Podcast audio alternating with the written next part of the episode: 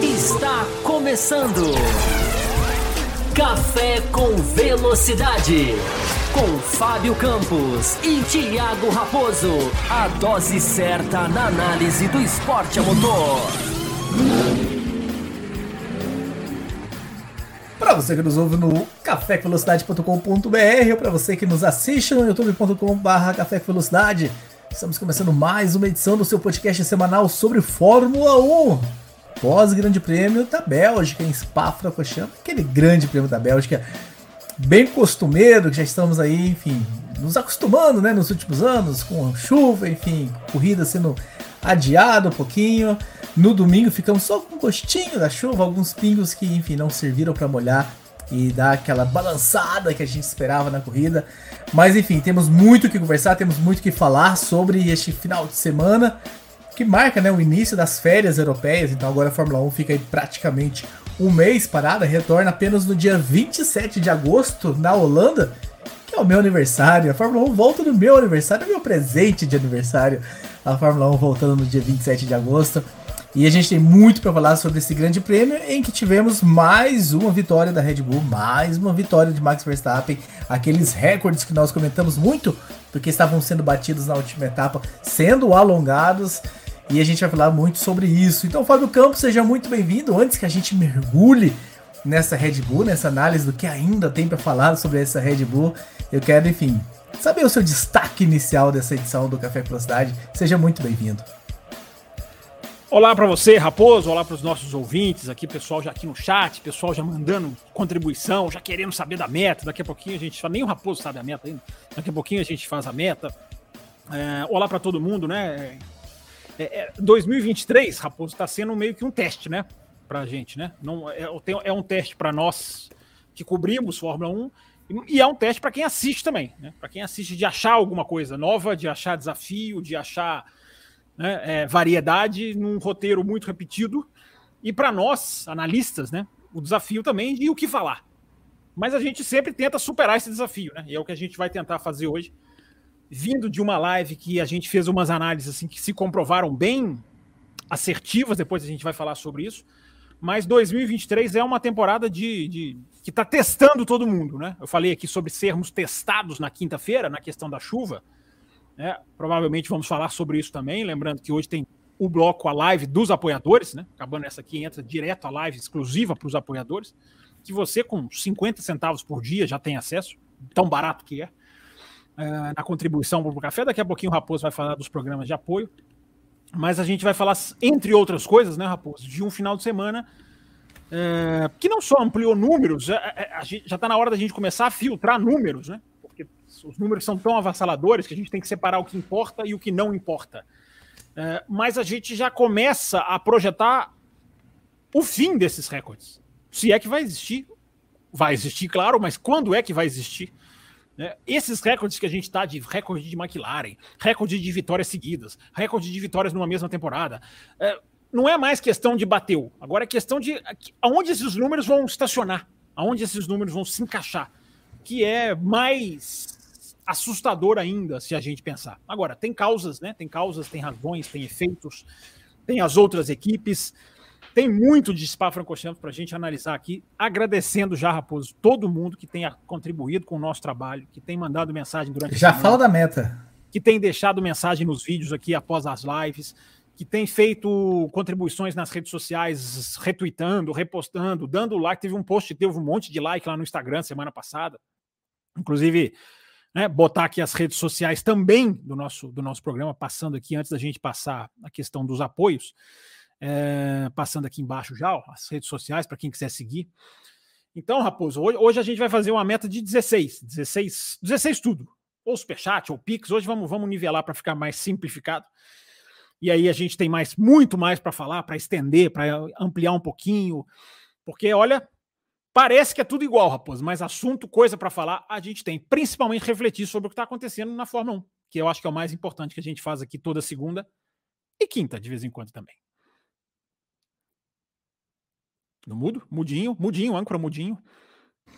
Muito bem, vamos fazer tudo isso. Lembrando então, como você já falou, antecipou Hoje é uma segunda-feira pós Fórmula 1, então a gente tem um programa exclusivo para apoiadores, logo que a gente encerrar hoje. E a gente vai ter uma nobre convidada hoje participando ah, com a gente. Nobríssima. E, enfim, que tenho certeza que vai ser bem interessante, bem legal. Se você ainda não está apoiando, dá tempo de você apoiar e assistir o programa. Mas as faixas eu vou falar daqui a pouco, Fábio Campos. A gente tem muito o que falar, muito o que debater. E a gente daqui coisa, a pouco. Só uma coisa que Diga. eu esqueci, na quinta-feira eu acabei deslizando e o valor mínimo de cinco reais dos Pix ou Superchats para a gente contar para a meta. Porque, afinal de contas, nós temos nossas metas. Então a gente precisa colocar um mínimo. Um mínimo de cinco reais é pequenininho, um mínimozinho né, que não, não, faz cócegas. Mas já teve gente que deixou aqui, Raposo. Eu não sei se você está conseguindo ver, porque às vezes a live apaga na hora que você dá o start, né? É, e como a gente deu start há cinco minutos, não sei se você está conseguindo ver, mas teve aí superchat. Sim, eu percebo que já tem dois superchats. Uh, só o último recado para a gente realmente começar, antes de dar seis minutos aqui de programa, a gente entrar nos temas. Uh, hoje também tem sorteio, hoje a gente vai fazer sorteio de miniaturas. É o pessoal, então, que está na faixa Premium, ah, vai concorrer a miniaturas, então aquela galera que participa com a gente, que enfim, concorre a ingresso para o Grande Prêmio de São Paulo, hoje vai ser o dia de mais uma miniatura sair. Então, se você não está nessa faixa e quer concorrer, dá tempo até, enfim, 10 minutos antes do sorteio. Se você fizer essa, essa migração, a gente consegue captar aqui que você migrou e você entra. Vou complicar a vida do Fábio Campos, que já deixou o sorteio todo organizado e tal. A gente vai ter que entrar lá e adicionar seu nome mas estamos aqui para isso, para enfim, para ter trabalho bom, como o Fábio Campo disse aí. Hoje, hoje é o sorteio da miniatura, que é só para faixa premium. E outra coisa que eu esqueci de falar, eu sempre esqueço. Fez o Pix, já estão chegando outros aqui depois do recado. Não se esqueça, a sua pergunta tem prioridade, como Superchat, coloque Pix antes da frase, entre parênteses, para que a gente consiga identificar, porque é muita é o, é o famoso problema bom, né, Raposo? Muita mensagem. Exatamente. identificar. Fábio Campos, vamos, enfim, pegar esse, esse seu comentário inicial para a gente começar a discutir, a debater sobre esse grande prêmio da, da, da Bélgica, em Spa-Francorchamps. E tivemos mais uma vitória da Red Bull, mais uma vitória do Max Verstappen. E, e como você falou, né? Começa a ficar complicado para a gente vir aqui às segundas-feiras, entregar um conteúdo que seja de valor e não ficar repetitivo, né? O que, que resta para a gente dizer e analisar dessa Red Bull, né? O que, que impressiona mais? ah, de tudo isso que a gente está vendo, desse desempenho impressionante, né? Gente, você comentou dos recordes, né? O Max Verstappen agora ele está a uma vitória de se igualar ao Vettel, né? No, na quantidade de vitórias consecutivas. O Max chegou à oitava e o, o Vettel tem nove. Da Bélgica em 2013 até Brasil 2013 foram nove vitórias consecutivas e o Max está uma desse recorde também. Então é uma sequência de recordes caindo. O que, que resta, Fábio Campos, para a gente falar dessa Red Bull? Bom, bom tema para começar, né, Raposo? É... O que resta é, de, é, primeiro, né? É até onde vai, né? é, refletir, é tentar refletir sem futurologia. Então, aliás, estão dizendo que futurologia agora é sinônimo de raposologia. Falaram bastante isso na quinta-feira. Você eu, ouviu, eu vi, eu vi o programa, você. É um ouvinte, né? Você é um ouvinte assíduo das quintas-feiras, mas sem. Na minha esteira. Na sua esteira, fazendo exercício. Mas sem nenhum tipo de, de logia, seja ela qual seja, é, esse recorde de vitórias consecutivas de uma equipe, que agora já é 12, é 12 no ano, né? É, é 12 no ano, 13 somando, né? É, as nove vitórias do Vettel, ou 22 em 23, né? Que é mais impressionante. Eu sempre falo 22 vitórias em 23, que não é um recorde, digamos, é, fechado, porque ele tem um, ele tem um asterisco que é o, o Brasil, né, a vitória do Russell no Brasil, mas ainda assim ele é inalcançável, ele é um recorde. 22 em 23. Até onde essas coisas vão parar? Uh, porque tem, tem, é, tem algumas curiosidades, né, Raposo, essa temporada. A superioridade é tão grande que não só o Verstappen vai ser campeão mundial de construtores, uma bola que a gente já cantou lá nos GPs de Miami, por ali. É, é, bom, é bom você repetir, explicar isso, porque às vezes a pessoa tá, tá ali trabalhando na tá terça-feira, né? é, tá na esteira, tá ali trabalhando na, na, planilha, o Pablo Serim, que eu sei que tá, escuta trabalhando, e às vezes ele não tá prestando atenção no que você falou. Tipo, você falou, você é claro que o Verstappen vai ser campeão. Mas é, prestem atenção palavra... no que que prestem atenção no que que o Fábio Campos falou que ele vai ser campeão. As, pra, as palavras Verstappen, campeão e construtores, as, as, pessoas separam, né? Mas junta na mesma frase. O Verstappen tem tudo para ser campeão mundial de construtores, tá? tá ele, tá, ele tem uma liderança com a Mercedes em relação à Mercedes, que é a segunda colocada.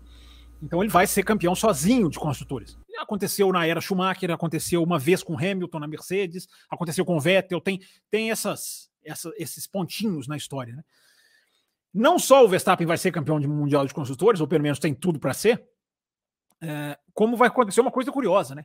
A Red Bull vai ser campeã de pilotos antes do Verstappen. Vai chegar já já um momento em que o terceiro não alcança mais. Então a Red Bull celebra o título de pilotos antes do Verstappen ser campeão mundial de pilotos. É outra, é outra, outra sacada interessante para o nosso ouvinte.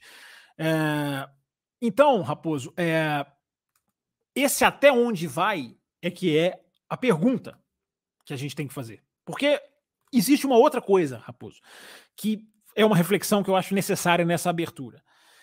Nós vamos falar da corrida em si, detalhes da corrida, McLaren, um pouquinho de Ferrari, de Mercedes, e claro, né, do, do, que fez a Red Bull. Teve sprint também esse final de semana, né? E a gente vai falar também, a gente pode falar muito da chuva, da questão que a gente cantou a bola aqui no Além da Velocidade. É... Mas a questão, Raposo, é que nós, esse até onde vai, porque não vai parar esse ano. Eu, eu, eu estou cada vez mais, tuitei sobre isso hoje à tarde, eu estou cada vez mais é, cético, e a palavra é essa, cético, não quer dizer nenhum tipo de logia, futurologia, nada, nada logia. Eu estou cético, ceticologia, é, de que ele, alguém vai buscar essa diferença no ano de 2024. Não quer dizer que não vai acontecer. Pode acontecer, qualquer coisa pode acontecer. Mas analisando com a razão, e a gente tem que separar razão de emoção, porque na emoção, ah, a Chu vai ganhar todas as corridas. Essa é outra pergunta que a gente pode responder, você pode colocar aí na pauta. Né? A, a, questão de fechar o ano. Qual é qual, o que, que precisa para isso acontecer e o que, que pode ser que faça não acontecer. Mas a gente não viu essa é a força da Red Bull. A gente não viu a força desse carro. Porque esse carro raramente, e não é a Red Bull, não é o Verstappen, não é o engenheiro do Verstappen que está virando estrela, uh, é a Fórmula 1 atual. Né, que os carros não dão desempenho máximo, principalmente quem está ganhando, quem está na frente, quem está liderando uma corrida. Não dá o desempenho máximo, você não tem todo o desempenho de um carro na configuração atual. Então, até isso é, é até isso é perigoso, Raposo, problemático no sentido de competitividade, sempre falando. Né? Antes que apareçam aqueles caras assim que dizem que o nosso tom de voz entrega para quem a gente torce. Assim, os caras assim são meio sobrenaturais, né? A gente tem que, gente tem que entender os poderes sobrenaturais de algumas pessoas. Ai, ai. Eu, eu é. vi você falando isso no, no Além da Velocidade. O, o, o, enfim, eu com datas históricas, quem sabia datas históricas deste programa não está mais entre a gente. Um abraço pro Will Bueno. Foi 2016 ou 15 que o Verstappen Morreu. entrou? O Verstappen entrou na Fórmula 1 em 15 e na Red Bull em 2016. Na, em 15. E em 15 ele faz uma corrida de Toro Rosso em Mônaco, que ele inclusive bate, que ele foi alvo de uma enxurrada de críticas. Corram atrás desse programa e ouçam que o Café com Velocidade já falava do Max Verstappen em 2015, no ano de estreia dele, quando o esporte favorito da, da mídia internacional e brasileira nacional era bater no Verstappen, que era inconsequente, que era isso, que era muito jovem e que não devia estar lá, e um monte de coisa. Ouçam, vão atrás do programa de Mônaco de 2015. Não, lembra aí, agora até eu fiquei curioso. O que, que a gente falou? Eu não lembro, não. Você lembra direitinho? Vá atrás, vai atrás, sabe, Campos. Não, ele, tá bom, ele, ele dá a tarefa para mim. E ele só fica dando tarefa, né? Faça lives, não faça isso, faça aquilo, sorteie aquilo. É, tá, eu tava achando que você ia falar do Grande Prêmio de Mônaco de 2017, o que ele bate. Ele bate ali na saída do oeste da piscina, onde o Leclerc... É que no 15 ele bate também, mas de Toro Rosso, né? É, no 15 ele bate com o Grosjean, né? Sim. Ele bate com a Lotus na curva 1, né? E, enfia na barreira. É, é, que 17 a pessoa já tava começando a perceber o talento, enfim, quem era Max. Mas em 2015 ele apanhou muito em 2015. É, eu não lembro se era 17 ou 18, tá, Raposo? Eu, agora eu tô na dúvida do ano que o Verstappen bate no oeste da piscina e ele. Acho que é a única vez que eu vi o Verstappen com os olhos mais ou menos molhados. Pouquinho, assim. Um brilho diferente só, máximo que o cara chegou. É... Mas, Raposo, o que, que eu estava dizendo? Já até esqueci o que, que eu estava dizendo. É... Nessa questão que a gente está falando. Os, que os caras, enfim, pelo nosso tom de voz aqui. Ah, é, essa turma do tom de voz. Mas então é, é o Davidson até brincando aqui, ó, que os caras são do Metaforando. São do Metaforando. É, Independente, independente do que é isso, que eu não faço a menor ideia. Metaforando é um canal de, de, de YouTube ah. que o cara faz leitura facial e de voz e tudo mais. É um especialista e tal, que, que que tem essa, esse dom de fazer a leitura do que não está implícito. Ele está falando que os nossos ouvintes são do Metaforando. Oh, estão pegando, estão captando o nosso tom de voz e. Explicadinho, bonitinho. Você vê que a minha cultura de canais de YouTube é pequena, rasa, né? Eu.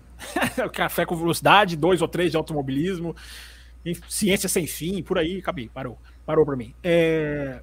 Então, Raposo, é importante dizer, por isso que a gente pegou essa, essa, esse afluente do Rio, que é importante dizer é, que a questão que nós estamos analisando é sobre o ponto de vista competitivo.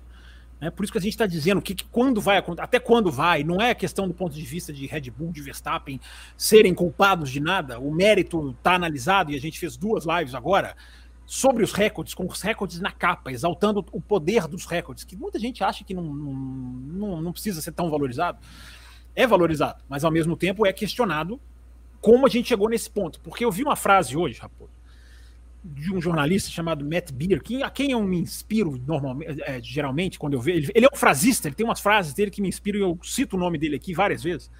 Uh, e ele disse uma coisa muito interessante: ele disse. Uh, é, um, é como se fosse um cara jogando no modo fácil. O Verstappen. É como se fosse Fórmula 1 no modo fácil. Né? Easy mode, ele disse em inglês. Uh, e isso é muito estranho, né? Porque a gente está testemunhando uma execução de corridas, repito, mérito é outra discussão, mas a gente está testemunhando uma execução de corrida em modo fácil.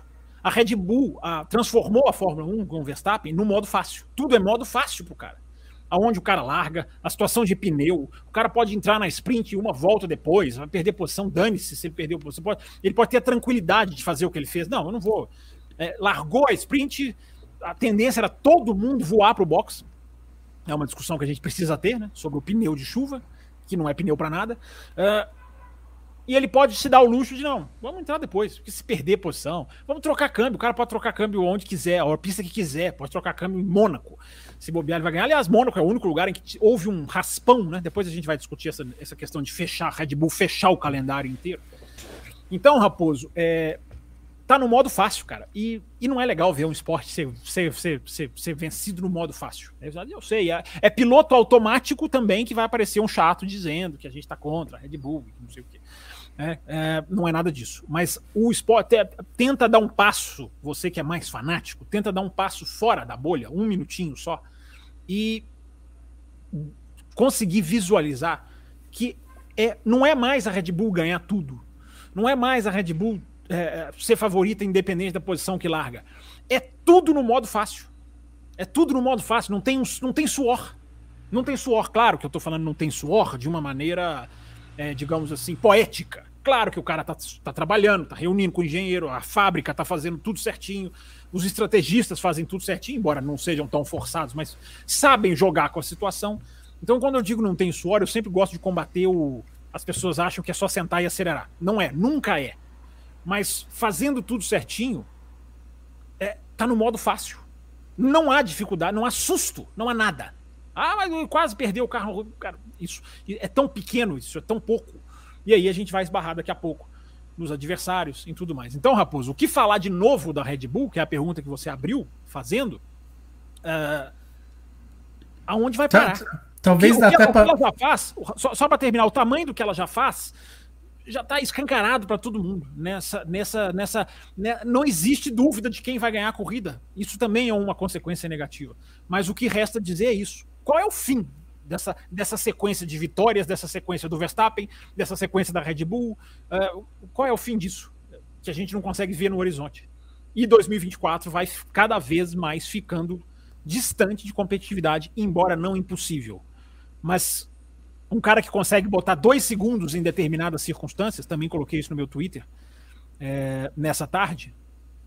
Uh, um cara que consegue botar dois segundos é, é capaz de que se soltar toda a performance do carro, tirar um segundo de um ano para outro, já é um, uma tarefa hercúlea que uma equipe pode fazer. Dá para imaginar isso acontecendo de 22, de 23, perdão, para 22? Para adicionar um temperinho, inclusive nesse, enfim, nesse, nesse assunto, né, no, no seu desenvolvimento, a conversa do Max com o engenheiro, né? Tipo, até despreocupação, o engenheiro lá preocupado, enfim, com cuidado dos pneus e tudo mais. E, e enfim, enfim, eu vi até algumas reportagens, enfim, de que eles não estão se dando bem, que tá tendo algum atrito entre eles, mas de, de como a.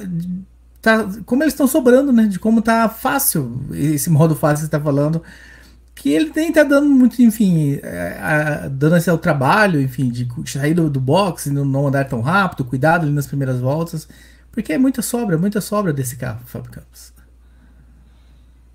É, essa questão do engenheiro, Raposo, é até bom a gente já tirar isso aqui da reta, né? Porque é uma coisa que é, é outra, é outra, outra, é outra, outra frase que eu vi, que eu li, essa eu até anotei do, do Andrew Cooper, é um jornalista inglês, ele diz, cara, quando o principal ponto de interesse de um grande prêmio é o debate entre o vencedor e o seu engenheiro é, sobre o quão rápido eles devem ir ou não, ou qual estratégia de parada eles podem inventar ou não, é, você sabe que há um problema com a concorrência. Essa frase é sensacional, é sensacional. Quando, quando o destaque, as redes sociais, é, o, a repercussão da prova do, de vários sites é o Verstappen com o seu engenheiro. Ah, atrito não é atrito. Ah, falou, não falou. Ah, essa, olha aquele momento de, de replay, de rever. É, quando isso acontece, você tem dois problemas. O, o, o Andrew Cooper fala de um, eu vou, eu vou adicionar mais um. Ele fala do problema de que não há disputa, que a gente tem falado aqui o tempo inteiro. E eu vou adicionar outro problema: é a falta de graça das corridas. Né? É a, são as corridas de Fórmula 1 que caíram na mesmice, né? Uma mesmice DRSiana que, que dá uma falsa sensação de movimentação, ou uma movimentação falsa, você pode escolher a ordem das palavras, é, e que vai sendo aceita e que é impressionante como é prejudicial, né? É impressionante, Raposo, unindo os dois assuntos, como os efeitos colaterais do DRS matam a graça de uma corrida de recuperação do cara que larga em quinto, sexto, porque trocou ali a caça de câmbio. Porque eles fazem com que o carro seja mais rápido fique ultra mais rápido. Super, mega, ultra mais rápido, mais veloz do que os outros. Então, o efeito do DRS, que tem vários, né? São vários efeitos colaterais, o efeito psicológico nos pilotos, o efeito do desafio, o efeito na direção de prova, que vê um toque entre dois carros na sprint e já vai punir, porque é, é, é vira, vai virando cada vez mais um corpo estranho né, independente da consequência ou não, é, o DRS ainda tem esse efeito. Aí você bota o Verstappen em sexto, na hora que ele abre a asa, não tem disputa. Não tem nada, não tem, não tem absolutamente nenhum tipo de graça. Porque poderia ter uma dificuldade ele ganhar a corrida, com ficar em primeiro com 15 voltas, 17 voltas, 18 voltas. É, é curioso, porque ele demorou mais a recuperar a liderança essa, essa corrida do que na Spa do ano passado, né? Que ele largou em 14. Ele, ele chegou à liderança mais cedo no ano passado. Mas independente da volta em que ele vai chegar a essa liderança, a gente, né? Eu ia falar você e eu, mas a gente, nós todos somos privados. Por isso que eu estou dizendo que 2023 é um teste em vários níveis, mas nós somos privados de um mínimo de briga boa. Um mínimo de briga boa. Porque a asa vai lá e faz o serviço. Então o cara é mais rápido, fica, fica, fica, é, fica multiplicado por dois. A gente teve um grande prêmio muito mais uma vez como esperado. A gente teve algumas ultrapassagens legais? Teve ultrapassagens legais. Duas ou três. A gente pode citá-las aqui no final do programa, ou no decorrer do programa, ou na live para os apoiadores, enfim, uh, que entra no ar daqui a pouco. Uh, mas é muito pouco, é muito pouco. Então eu acrescento isso, Raposo, ao que disse muito bem o, o, o Andrew Cooper. Uh, quando o engenheiro é o principal ponto de interesse de um grande prêmio, é porque a coisa tá, é porque a coisa tá complicada. Agora só rapidinho para falar da questão do engenheiro, houve um especificamente do GP, né? Giampiero Lambiase, lá que é o nome do cara. É, houve uma discussão no, no sábado, né? Houve uma, uma, uma, uma, digamos assim, uma explosão, mini explosão do Verstappen no sábado, no qualifying da sprint, se eu não estou enganado, é, que o Verstappen passa para o Q3 em décimo, ele passa raspando né? Ele, se uma equipe fizesse uma volta perfeita ali, uma AlphaTauri, uma, uma enfim, uma é, Aston Martin, enfim, que ficou de fora, é, o Verstappen também ficava de fora do Q3. Não ia fazer diferença para o resultado final da corrida, mas o Verstappen dá uma, uma explodida no rádio, né? A ah, execução, o, o engenheiro fala para ele, ó, a gente passou. Ele fala, oh, não, quase não Ele fala, mas a gente passou. Aí o Verstappen dá uma explodida no rádio. Né? Dizendo, uma questão é que não é que passamos ou não, não quero saber se a gente passou ou não. A questão é que a execução foi muito ruim. É... Aí na hora que ele fala isso, o engenheiro, que parece ter uma personalidade que né, não, não, não, não me é muito irreconhecível, uma, é, há, há, pessoas desse tipo dele é, que não aceita levar desaforo para casa. Então o engenheiro responde para ele na hora: tá bom, então no Q3 você faz o que você quiser, você define a estratégia de quantas voltas, qual pneu vai colocar, você só faz aí e me fala. O engenheiro dá uma resposta nesse nível para ele. É, e aí, depois que ele faz a pole, ele pede desculpa.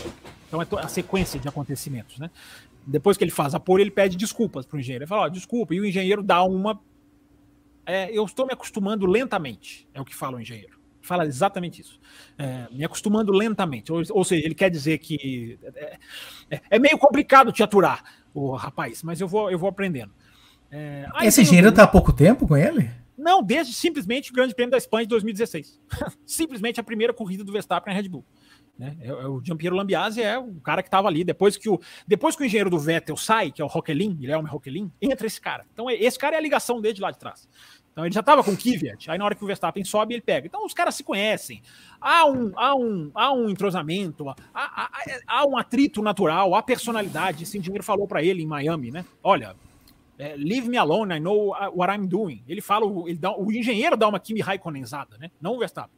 O Verstappen fala uma coisa de estratégia, o engenheiro falou, oh, fica, fica aí que eu sei, eu estou fazendo o meu aqui. Há uma preocupação do engenheiro, me parece, em não, em não levar desaforo para casa. Aí o que acontece no domingo, eu não sei se é um teatrinho, eu não sei se é uma coisa forçada, eu não sei se é uma coisa combinada, eu não sei se é um engenheiro querendo botar, botar banca, porque a verdade é que no domingo o engenheiro foi um verdadeiro mala, né, cara? Que mala o engenheiro virou no domingo, cara. Né? Tudo que ele falava para o Verstappen, ó, usa a cabeça, ó, presta atenção, ó, tá fazendo errado. Então eu não sei, parece até que foi um teatrinho, sabe? Me, me, me tem um certo cheiro de teatrinho. Né? Não, cara, você falou isso para mim ontem, agora domingo eu vou dar um, eu vou, eu vou, eu vou, eu vou me colocar, cara. Você não, não vem para cima não. Porque ele vai falando umas coisas pro Verstappen assim, é, usa a cabeça, cara. É totalmente desnecessário, cara. Totalmente desnecessário. O engenheiro absolutamente acima do seu papel. Não é papel do engenheiro ficar fazendo isso com o piloto. Não é papel do engenheiro. Principalmente o engenheiro, que tudo bem, tem o seu histórico. É, é, é, é o Christian Horner falou, ele, ele, é, é ele é a autoridade máxima para lidar com o Verstappen, quase. O Christian Horner não intervém. Você não vê o Christian Horner intervindo como o Toto Wolff intervém em alguns rádios da Mercedes. Mas o engenheiro, cara, querendo botar uma banca com o Verstappen, que se fizer isso aqui, ó, o engenheiro nunca mais pisa no autódromo. Não pela Red Bull. Basta o Verstappen fazer isso aqui, ó. Então, o engenheiro botando aquela banca de mala, querendo parecer mala, me parece um teatrinho, sabe? Me parece, me parece muito um teatrinho. Ou o engenheiro simplesmente querendo se impor. Ofendidinho que ficou pela, pela bronca do Verstappen. Não tem problema nenhum ficar ofendido. Chama o cara depois, né? Isso provavelmente aconteceu. Chama o cara depois e fala assim: meu amigo, pô, você vai me dar uma resposta daquela? O mundo todo tá vendo. Vamos dialogar melhor? Vamos dialogar diferente? Agora, tudo me parece um teatrinho, assim, porque não existe competitividade, não existe motivo para estresse. Tu tá estressando por quê, cara? Esses caras passaram por 2021 juntos, cara. E vão estressar agora um com o outro? Me parece um teatrinho meio bobo. Vamos brincar. O Verstappen é até irônico em vários rádios. Ah, vou fazer a volta mais rápida. Posso... Vamos praticar pit stop? O Verstappen brincando de ganhar a corrida, né? No final ele fala: vamos praticar pit stop? Eu, fa... eu acelero aqui, a gente abre a vantagem, a gente pratica pit stop.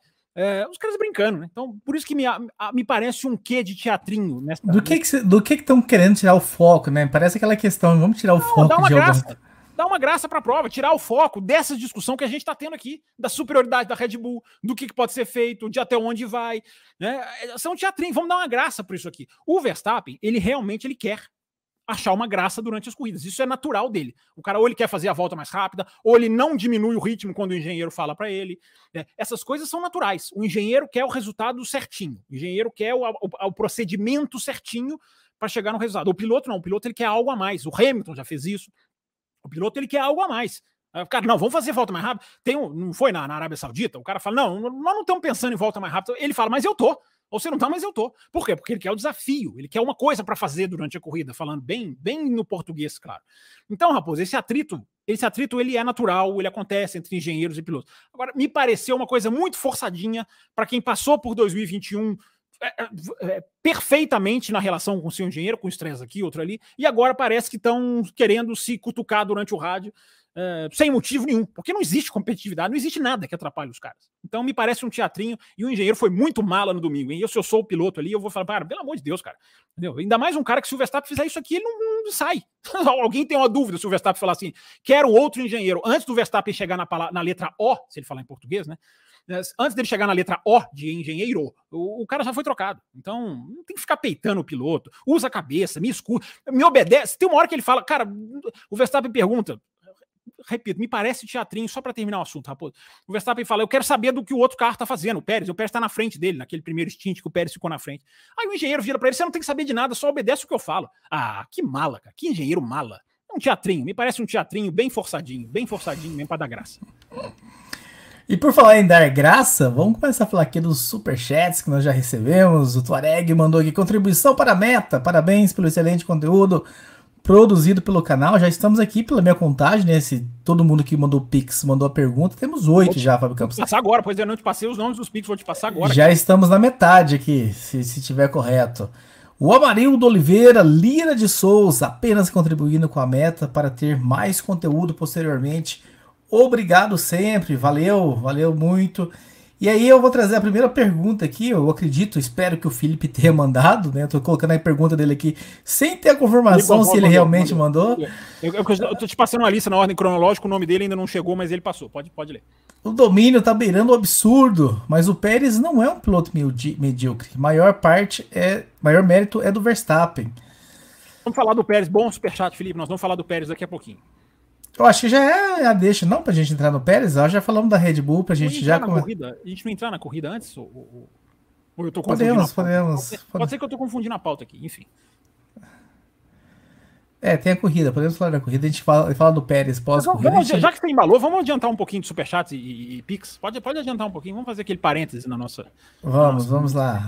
Além desse do, do, do Felipe falando sobre essa, esse domínio, tem alguns aqui sobre o Hamilton que eu vou deixar para ler daqui a pouco, quando a gente falar da Mercedes, a gente falar sobre o Hamilton.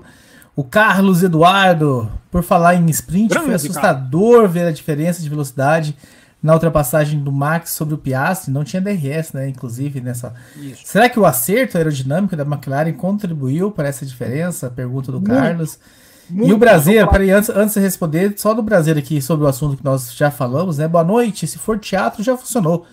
Meteram uma bomba de fumaça pro Max. Estamos há minutos falando da discussão, ao invés de falarmos do que deveríamos mudar neste domínio. Nós começamos falando do que deveria mudar neste domínio, o Brasil. Depois é, nós falamos é da, da bomba de fumaça. É verdade.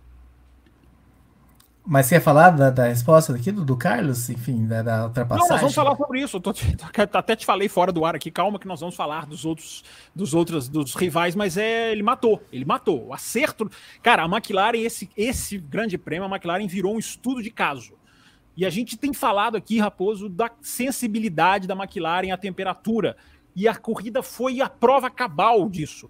Aliás, a gente fez duas análises aqui semana passada que foram muito legais, que a gente acabou fazendo, Raposo não só da questão do, do, da Mercedes, da refrigeração da Mercedes. Lembra que a gente analisou a Mercedes na Hungria, o problema no acerto da refrigeração do carro, cooling. A Mercedes soltou um vídeo na quinta-feira dizendo exatamente aquilo. Erramos no cooling, erramos na refrigeração. Então, assim, muito legal quando as nossas análises se provam certas. Não quer dizer que a gente está certo o tempo inteiro, não quer dizer que a gente sabe tudo. Mas quando a gente faz uma análise é legal, é, é bom trazer para o ouvinte, é bom mostrar para o ouvinte que que a, as nossas informações estão, estão no caminho certo. Mas enfim, Raposo, continue. Corrida nós vamos falar, começar de domingo ou nós vamos começar com sábado? Não. Você que manda, você é o âncora aqui, o todo poderoso. Vamos, vamos, vamos, começar cronologicamente, apesar, enfim, de acho de você ter colocado ao contrário na, na pauta. Mas pra gente começar abordando sábado, né? Que a, a chuva se fez presente no sábado. Tivemos aí um atraso na largada, como já era previsto, enfim, de, de, que dependendo da quantidade de chuva. Aliás, o final de semana né, foi marcado por, por mudanças na cronologia, no, no, no, na programação, devido à questão da chuva. E aí, todo mundo largando atrás do safety car, quatro voltas, né? A gente pode até discutir, cinco voltas no fim, né? Quatro no programado, mas fizeram cinco dá para discutir se precisava realmente dar cinco voltas, né? Porque a sprint já é uma corrida curta e foi mais de um terço da corrida atrás ali do, do, do, safety car no começo. E esse pneu realmente, como você falou, né? Que me estranhou assim, tantos pilotos terem ficado mais uma volta. Os que pararam antes levaram uma imensa vantagem. E uma vitória tranquila, né? Uma vitória fácil do, do Verstappen dando-se ao direito de ficar uma volta mais com pneu de chuva extrema e parando e, e, e, voltando e vencendo a corrida. Então, o que, que dá pra gente tirar aí dessa da, essa ultrapassagem? O Piastri falando, fazendo uma belíssima corrida, né? Um destaque que, que é legal a gente falar de como ele já tá mostrando as garrinhas para cima do Norris ah, na classificação, já tá classificando na frente, enfim, tá aparecendo, terminou na frente agora, o pódio dele, de como, enfim, é, tá legal essa, essa briga da McLaren Pra gente falar então, matar a sprint, Fábio Campos. Vamos lá. É, a sprint, o principal assunto que a sprint levanta é a questão da chuva. É, porque a corrida foi até legal, foi até bem movimentada a corrida, não tinha asa aberta, né? A corrida foi ali naquele, naquele, naquele molhado para seco, um, para mim muito mais é, interessante do que a corrida no domingo, embora domingo tenha tido algumas ultrapassagens bem bonitas, né? Que merecem registro, mas muito pouco para constituir uma corrida de alta qualidade. É, e eu acho que está na hora da gente começar a discutir isso. É, a gente discute isso desde 2010, 8, 9, né, Raposo? Mas é, a, gente tem, a gente tem que trazer mais reflexões sobre isso. É, porque a gente está se acostumando com um tipo de corrida que é, que é perigoso. É, mas enfim, depois a gente chega lá, a gente tem a quinta-feira para fazer esse tipo de análise, enfim, muita coisa para a gente falar desse, desse, dessa sprint também. É, a questão, a questão da, do pneu de chuva, a questão técnica do pneu de chuva, é porque existe, existe, vamos lá, tudo que aquilo que a gente previu na quinta-feira, foi o tema da live. As quintas-feiras agora também, por ordem do senhor Raposo, as quintas-feiras agora também tem a barra de segmentação, do, do, a barra de rolagem do YouTube segmentada por tema, uma coisa que, que facilita muito você clicar e achar o tema, o momento em que o tema foi discutido nas lives. É, então tá lá uma análise sobre isso, né? Sobre como a chuva em Spa-Francorchamps seria seria pior encarar a chuva em Spa. Né? Por tudo que vem acontecendo, pela pressão que vai já nascendo dos pilotos de não arriscar é, na chuva ou não arriscar com, com pista molhada, porque tem essa diferença, né? Uma coisa é não correr na chuva, outra coisa é não andar com pista molhada. E a Fórmula 1 tá nesse. Saiu de um nível já passou para outro. Não, é, a questão não é nem só a chuva, é pista molhada. Então tá lá sol e os caras não estão andando. Mas por quê? Por causa do pneu por causa do pneu. Existe uma, existe uma razão, existe um motivo.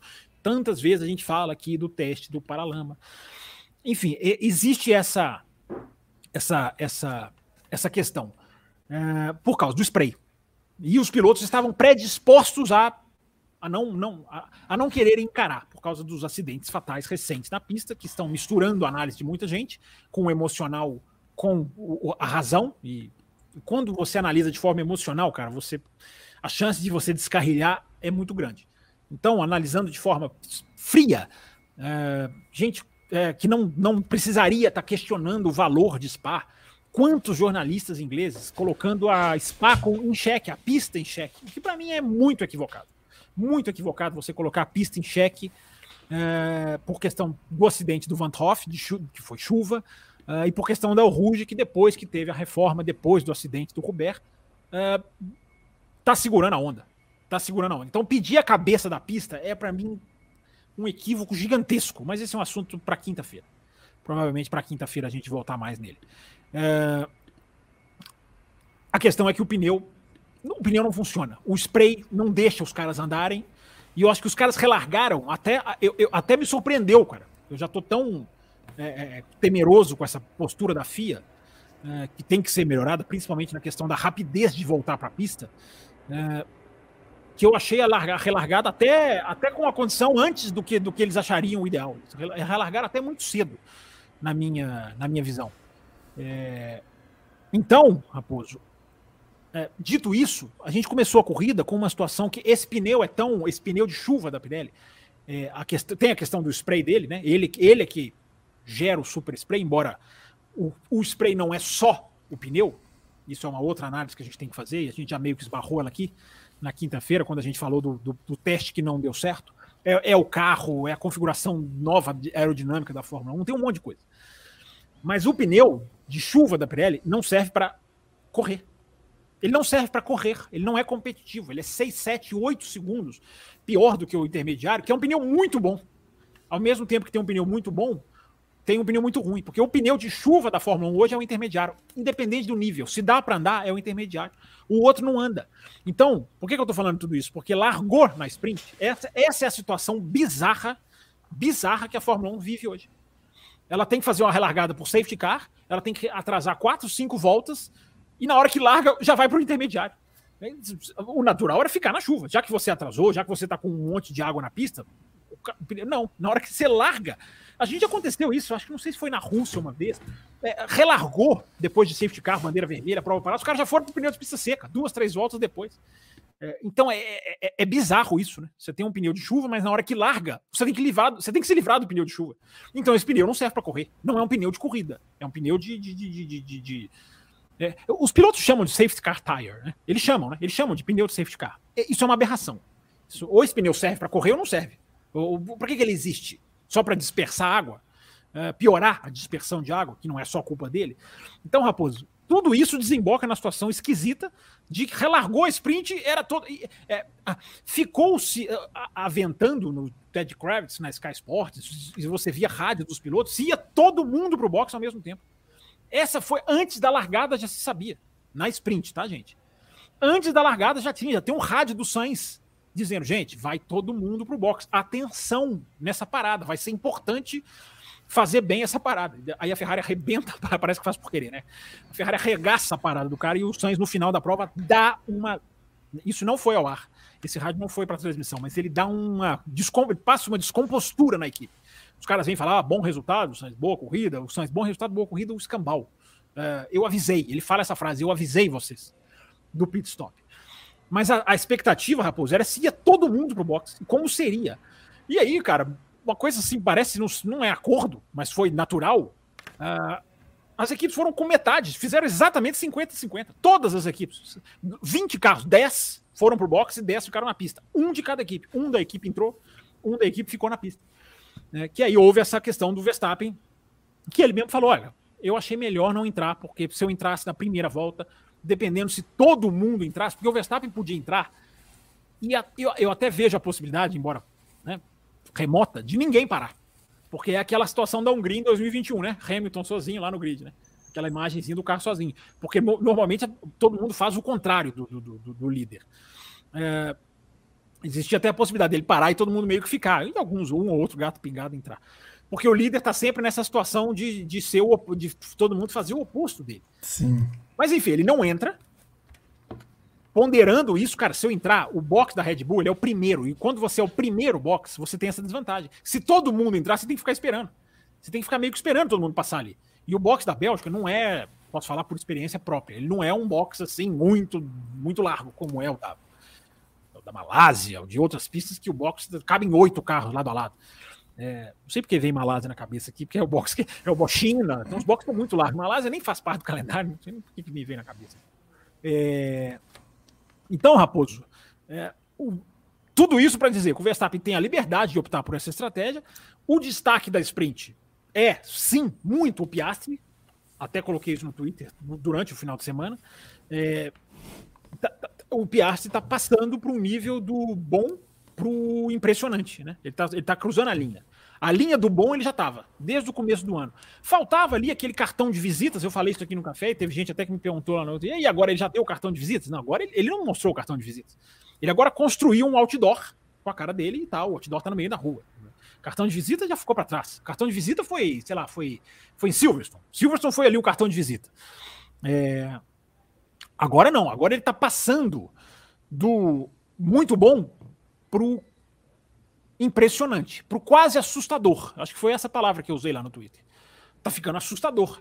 Porque o Piastri, gente, a primeira vez que ele andou em Spa com um carro de Fórmula 1 no seco, sabem quando foi? No seco, no qualifying. No qualifying foi a primeira vez que ele deu volta de um carro de Fórmula 1 em pista seca em Spa. Sexta-feira ele andou, pista molhada. Uh, no seco, ele andou. Seco, tava secando, né? Na sexta-feira teve essa situação também do secando. Uh, e o cara fez o que fez. Sem nenhuma experiência em Spa com carro de Fórmula 1 em pista seca. Então ele está tá, ele tá entrando no nível do assustador, né? No nível que Verstappen foi, que Hamilton foi. Uh, não quer dizer nada isso, tá? Sem nenhuma logia, sem querer citar. Sem nenhuma logia, nada. Não quer dizer nada. No sentido de vai acontecer isso, vai acontecer aquilo. E, se tem uma frase que eu nunca vou usar, nunca vou usar, é futuro campeão do mundo. E as pessoas adoram falar, né? No piloto automático, né, cara? É, é, eu adoro análise em piloto automático. Eu, cara, não, isso aqui é um futuro campeão do mundo. É. O Kubica era um futuro campeão do mundo também. Fisichella era um futuro campeão do mundo. Os caras falam, não, isso aí é futuro campeão do mundo. Fácil, certo.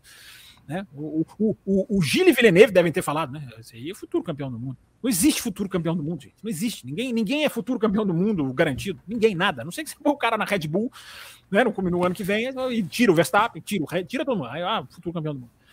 É, não é um futuro campeão do mundo. É um material humano para ser campeão do mundo. Há uma grande diferença de critério nessas frases. Mas o menino tá assustador, Raposo. Assustador. Não sei o que mais que eu esqueci aí da sprint. Raposo, que a gente pode citar. Vou só trazer um superchat sobre o que você falou pra gente registrar, né? O Denis, me senti um trouxa pela Fórmula 1. Nos fazem esperar quando vai começar a corrida atrás do safety car e quando larga já tá tão seco que trocam. Revoltante. É, pois é, o Denis, é aquilo que a gente previu aqui na quinta-feira. Não iam fazer, não iam forçar. É, tem uma questão que vai além da FIA, que é a questão da pressão externa, porque a pressão externa foi muito grande, por isso que ela virou tema da quinta-feira. Aqui, a, a quinta-feira teve o tema que teve pela pressão externa. Simplesmente. Dos pilotos já lá, lá, na Áustria, porque eles estavam na Áustria quando o menino morreu em Spa, né? Era o final de semana do GP da Áustria. Começou lá na Áustria, passa pela imprensa. Cara, o número de jornalistas, Denis, que estão questionando a, a, o valor de Spa no calendário. Pela pressão da segurança. Então, segurança tem que ser discutida, segurança tem que ser é, é, é, é, analisada com toda a importância, uh, mas não pode ser analisada de forma emocional.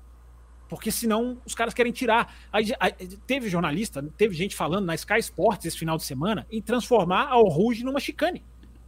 Falando isso, cara, transforma lá numa chicane. Entendeu? É, isso não é a solução, jamais. Existem várias coisas que você pode fazer. O, o Van Toff morreu por um procedimento na chuva. Daí, Raposo e Denis, que mandou o superchat.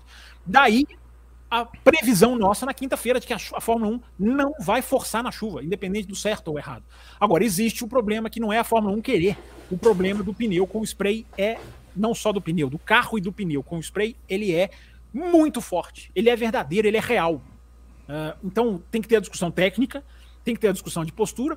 E sim, a FIA pode começar as provas mais rápido. Há uma demora. No sábado houve lá, estava sol na pista e houve um anúncio lá daqui a 16 minutos, cara. 16 minutos. Né? É, pataquada da FIA mesmo foi não declarar a pista molhada no qualifying do sábado de manhã, no, no shootout, que é o qualifying para sprint. A FIA não declarou a pista molhada. E os caras tudo de intermediário, começaram de intermediário, depois foi secando. Por isso que o Stroll foi obrigado a usar o pneu médio. O Stroll bateu, coitado, eu fiquei até com pena dele. Porque o cara foi obrigado a usar o pneu médio. Porque se a FIA declarar a pista como molhada, acaba aquela obrigação do pneu. Médio no SQ1, médio no SQ2, vermelho no SQ3. Essa obrigação cai por terra, como aconteceu na Áustria. Impressionante os caras da transmissão nacional, Raposo. Eu tive que colocar na transmissão nacional, nos intervalos da, da, da transmissão da Sky. É, e os caras não, não sabem a regra. Não, porque é, é, ele usou o pneu amarelo porque é obrigatório. Não é obrigatório se a, se a FIA declarar pista, de, pista molhada. E ela tinha que ter declarado pista molhada. A explicação depois da FIA é bizarra. Não, nós não declaramos pista molhada para que as equipes não usassem o pneu vermelho e não se arriscassem muito. A FIA não tem que preocupar com isso. A FIA tem que declarar pista molhada quando é, quando é molhada. A, a, a, parte de segurança que a FIA se envolve é a pista está molhada, vou declarar pista molhada. Não é ficar, não, não vou declarar pista molhada, mesmo ela encharcada, para que as equipes não usem. É, a FIA não tem que interferir em estratégia da equipe. Ela tem que declarar. Se a pista é segura, ela libera. Se a pista não é segura, ela não libera. Muito bem, muito bem, Fábio Campos. Para a gente seguir aqui com, com, com, a leitura dos nossos superchats aqui, para falar da corrida do domingo também. Antes eu quero dar um recado para vocês, um recado que eu falei que daria no meio do programa, do nosso programa de apoio, tá passando aqui na tela o apoia.se barra Café com Felicidade. É uma das formas que você pode apoiar o programa. Tem pelo YouTube também, você pode se tornar membro, ou você pode fazer via Pix, né? Você contacta o Café Velocidade pelo e-mail, cafévelocidade.gmail.com. Se você já tem o Fábio Campos aí no, no WhatsApp, chama o Fábio Campos e acerta com ele. Ele vai anotar qual é o dia, enfim, da sua preferência que você quer apoiar, enfim, qual faixa que você quer entrar, para que ele coloque você na lista, né, do, dos benefícios de cada faixa e que ele possa te lembrar mensalmente no dia que você escolheu, para que você possa, enfim, fazer colaborar com o programa e é bem interessante, é bem importante, interessante e importante essa sua colaboração. Já estamos vivendo a nossa 16 temporada, enfim, temos algumas coisas, algumas contas para pagar e vocês ajudam a manter o programa vivo e forte. Né? Inclusive, a gente usa também na divulgação, trazendo mais gente para essa família do Café Velocidade. Então nós temos quatro faixas de apoio, falando rapidamente sobre elas. A primeira faixa, a Café com Leite. Quem entra nessa faixa participa de um grupo exclusivo sobre Fórmula 1 para debater assuntos sobre automobilismo, né? Não é só Fórmula 1, o automobilismo como um todo é discutido nesse grupo. É um grupo exclusivo, mais focado. Então, é, enfim, é um grupo bem interessante para que você entre. Quem entra na segunda faixa, na faixa Cappuccino, além do grupo exclusivo, você também tem programas extras toda segunda-feira, pós-corrida, pós-grande prêmio. Então, nós estamos aqui no, na segunda-feira pós-spa. Daqui a pouco a gente vai começar um programa extra apenas para o pessoal que está nessa faixa e nas faixas superiores. E hoje é uma participação bem legal, bem especial da Larissa Nobre. A gente gosta muito de receber as mulheres aqui, de, de enfim, de dar esse espaço aqui, porque elas estão cada vez em, em adentrando e tomando seu espaço de, de, de torcedoras, de, de telespectadoras, de, de especialistas no assunto. Diga. Se você, se você quer ver, e você gosta, e você sente falta, como eu, de mais mulheres falando de automobilismo, fique ligado no canal do Café. Em breve, novidades. Exatamente. Fica aí o gatilho mental da antecipação. A terceira faixa, a faixa extra forte. Quem entra na faixa extra forte, além do grupo do WhatsApp, além dos, das lives exclusivas segundas-feiras pós corrida, você também concorre a um sorteio da F1 TV, uma licença da F1 TV não só para 2023, 2023 e 2024. Então você vai estar aí com um ano e meio garantido de F1 TV para que você possa assistir a corrida quando você quiser, reassistir a corrida quantas vezes você quiser, assistir corridas do passado, Fórmula 2, Fórmula 3. Temos aí pilotos brasileiros se destacando nessas categorias e você pode acompanhar também, caso você, enfim, não tenha o Band Esportes, não consegue acompanhar no seu canal de assinatura, enfim, ou às vezes tem, não quer acordar de madrugada, porque as corridas pelo fuso, pelo menos as corridas europeias são muito cedo aqui para o Brasil, então você tem toda essa, essa, enfim, tudo isso ao seu dispor. Se você ganhar F1 TV. Madrugada, principalmente quando a madrugada é 9 da manhã, 10 da manhã. Exatamente. E nós temos aí a cereja do bolo, que é a faixa premium, né? A faixa premium tem alguns benefícios, né? Dentre eles, o sorteio, né? para o ingresso do Grande Prêmio São Paulo de Fórmula 1, que vai acontecer o, na. Já premiamos o Loener na semana passada e temos mais sorteio de ingresso vindo. Né? Será, será, será mais um vai ganhar né? a ida ao Grande Prêmio do Brasil. Exatamente, tem sorteio de miniaturas. Hoje tem Hoje? sorteio de miniatura. Daqui a pouco a gente vai sortear mais alguma pessoa dessa faixa vai ganhar. E tem a participação do programa com o programa aqui nessa live especial, que não é sorteio. A partir do momento que você entra nessa faixa e fala, eu tenho interesse de participar daquela live especial, live dos apoiadores, nas segundas-feiras pós Grande Prêmio, você vai entrar numa lista, né? Tem uma lista ali das pessoas que já deixaram o nome falando que tem interesse. E em algum momento você vai vir participar aqui com a gente. Então esse é o nosso programa de apoio. É bem interessante que você, se você puder, que você nos apoie. Escolha uma das quatro faixas aí, que enfim, que caiba na sua situação atual e, e tenha certeza que o seu apoio é fundamental. Ah, mas no momento, infelizmente, eu até penso, quero apoiar o Café Curiosidade, mas no momento não vou conseguir. Eu acho que pro ano que vem eu vou conseguir. Apoia com like. Senta o dedo no like aí. Se no momento não está conseguindo financeiramente, o seu like é muito importante. Então, se você está aí nos acompanhando no celular, na horizontal, joga ele na vertical só para a telinha mudar.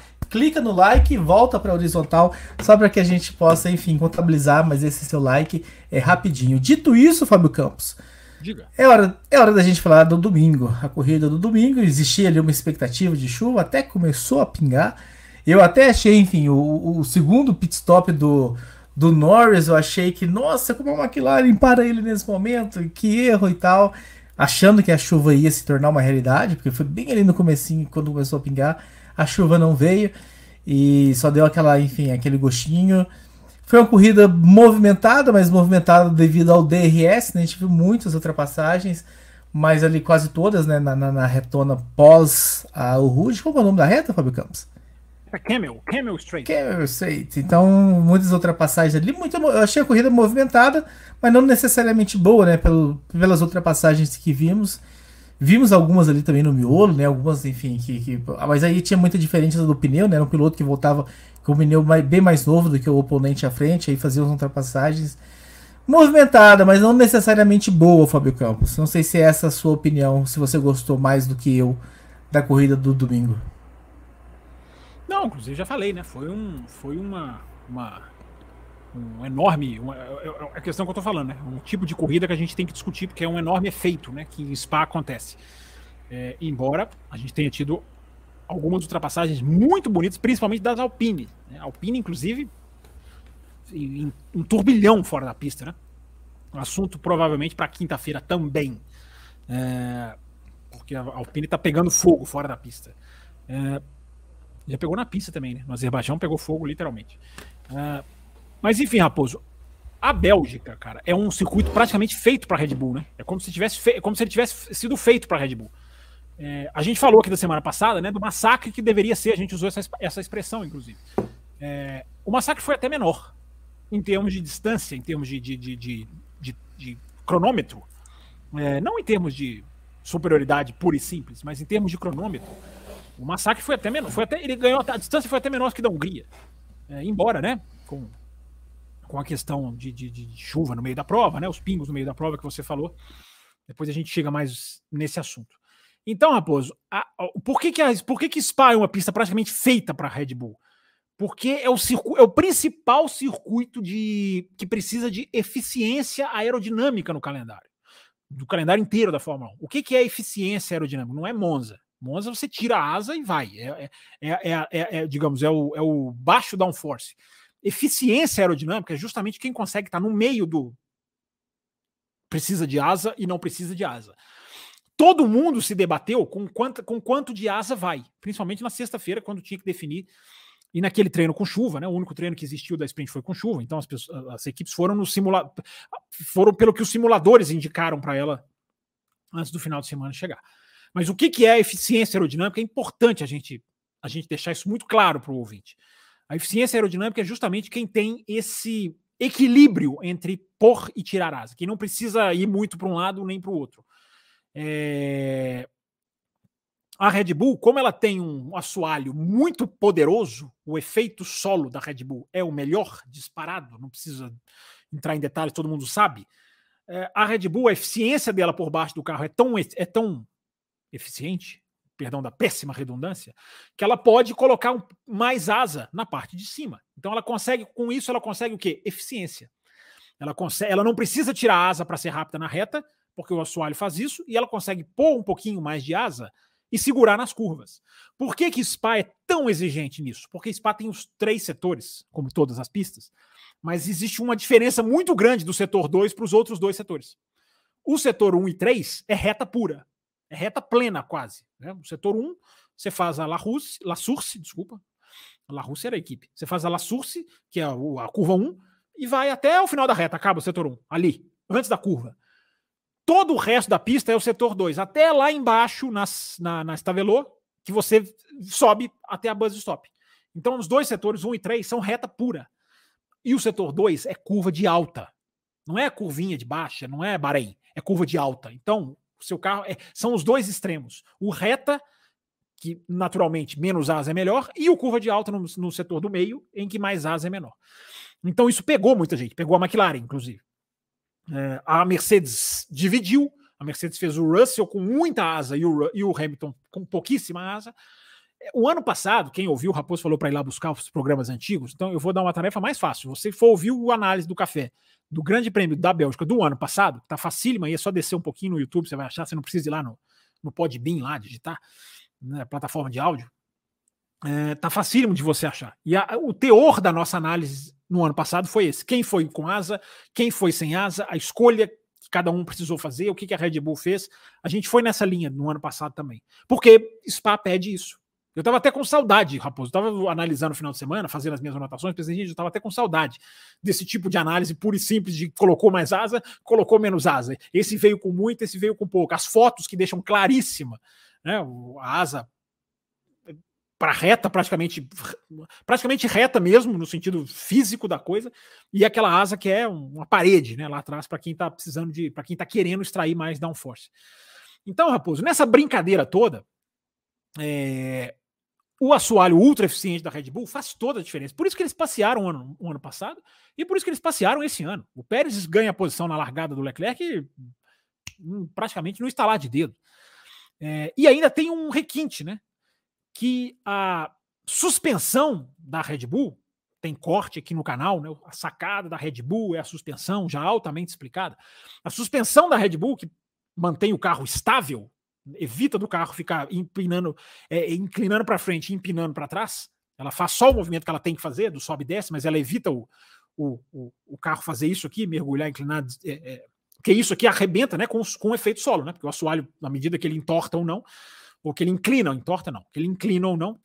Então, a, isso a Red Bull faz muito bem, e isso tem aquele preço que a gente já falou, de não aquecer tanto o pneu e fazer com que o qualifying não seja tão forte.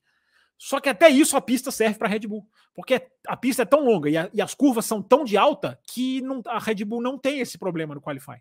O pneu ele vai aquecer já naturalmente pela característica do circuito, pelas curvas de alta, altíssima velocidade que o circuito tem. Então a Red Bull largou com 8 décimos de vantagem. No qualifying, ela botou 8 décimos de vantagem, que é uma coisa absolutamente impressionante, Raposo. Absolutamente impressionante. Eu até tenho aqui, Raposo, é, aqui nas minhas anotações, as diferenças da Red Bull no qualifying. Foi a maior do ano, para ilustrar isso que eu estou falando. Né? Em termos, eu vou falar em termos percentuais, tá, gente? Que é o, é o dado que eu peguei, mas você pode transformar percentual em décimo, é um para lá e um para cá. O que, que eu estou querendo dizer? A, a Red Bull foi 0,7. 0,77% mais rápido do que as demais. Isso 0,7 deu 0,8 décimos. Então, o arredondamento ele é pequenininho, mas serve como referência. 0,7 em Spa, a diferença. A segunda melhor tinha sido Barcelona. Mesma coisa, reta, curva de alta, 0,6. Depois Jeddah, 0,5. E aí vai caindo, né? Até tem dois circuitos em que a Red Bull foi superada, Húngaro Ring e Baku, né? completamente opostos de Spa-Francorchamps, né? curvinhas fechadas, curvinhas pequenininhas, curvinhas é, a Hungria com curva de média, é, aliás, essa foi outra. Eu falei que a gente fez duas análises legais na semana passada, a segunda foi essa, né? A gente falou da Hungria ser curva de média, e eu coloquei lá no meu Twitter a comparação dos gráficos da Pirelli mostrando como que as curvas na Hungria são de média, contrariando o, o que a gente pensava, o que eu pensava 20 dias atrás. Enfim, detalhe interessante que eu acho para quem quer né, aprofundar mais na análise. Então, Raposo, os piores circuitos da Red Bull foi Mônaco, que ela foi 0.1, aquele circuito que ela quase perde a pole, estou falando de qualifying, né? 0.1 a diferença em, em, em Mônaco, 0.07 a diferença no Red Bull Ring, né, na, na Áustria. Então, Raposo, 0.7 que é 0,8 décimos a maior diferença em qualify, mostrando como até essa questão da suspensão pelas curvas muito de alta fazerem com que a Red Bull não sinta. E a questão de não precisar jogar para lá e jogar para cá. A eficiência aerodinâmica da Red Bull é a pista que mais exige eficiência aerodinâmica, é o carro mais eficiente aerodinamicamente. Então, Raposo, o passeio estava lá, o passeio estava descrito, os caras trocam o câmbio do Verstappen, né? Podia ter trocado o câmbio, o motor, a roda, o capacete, o halo, podia ter, o Verstappen podia ter largado na Hungria. O Verstappen, você larga da, você larga da Hungria aí, aí você vem para Spa na estrada e você chega, aí ganha a corrida. É, porque estava tava absolutamente dado. É, essa foi a questão da corrida, Raposo. Essa foi a, a, a, a, análise da corrida. Depois eu vou entrar um pouquinho no Verstappen versus Pérez, que eu tô falando que eu quero falar do Pérez. E, e o Verstappen, Raposo, ele tem uma. O Peter Windsor, que é um jornalista que todo mundo acho que conhece, já ouviu falar pelo menos, é um dos mais célebres jornalistas ingleses, mais famosos, mais experientes, mais respeitados. É, ele disse uma coisa que é para se pensar, né? Ele disse: esse casamento do Verstappen com a Red Bull, nem o Hamilton conseguiu com a Mercedes. A gente não pode ser imediatista de esquecer a força que o Hamilton tinha naquela Mercedes também. Né? É, mas até nessa questão do Verstappen versus o Pérez, que eu quero entrar, é, essa, essa, essa análise do Peter Whitson é muito interessante.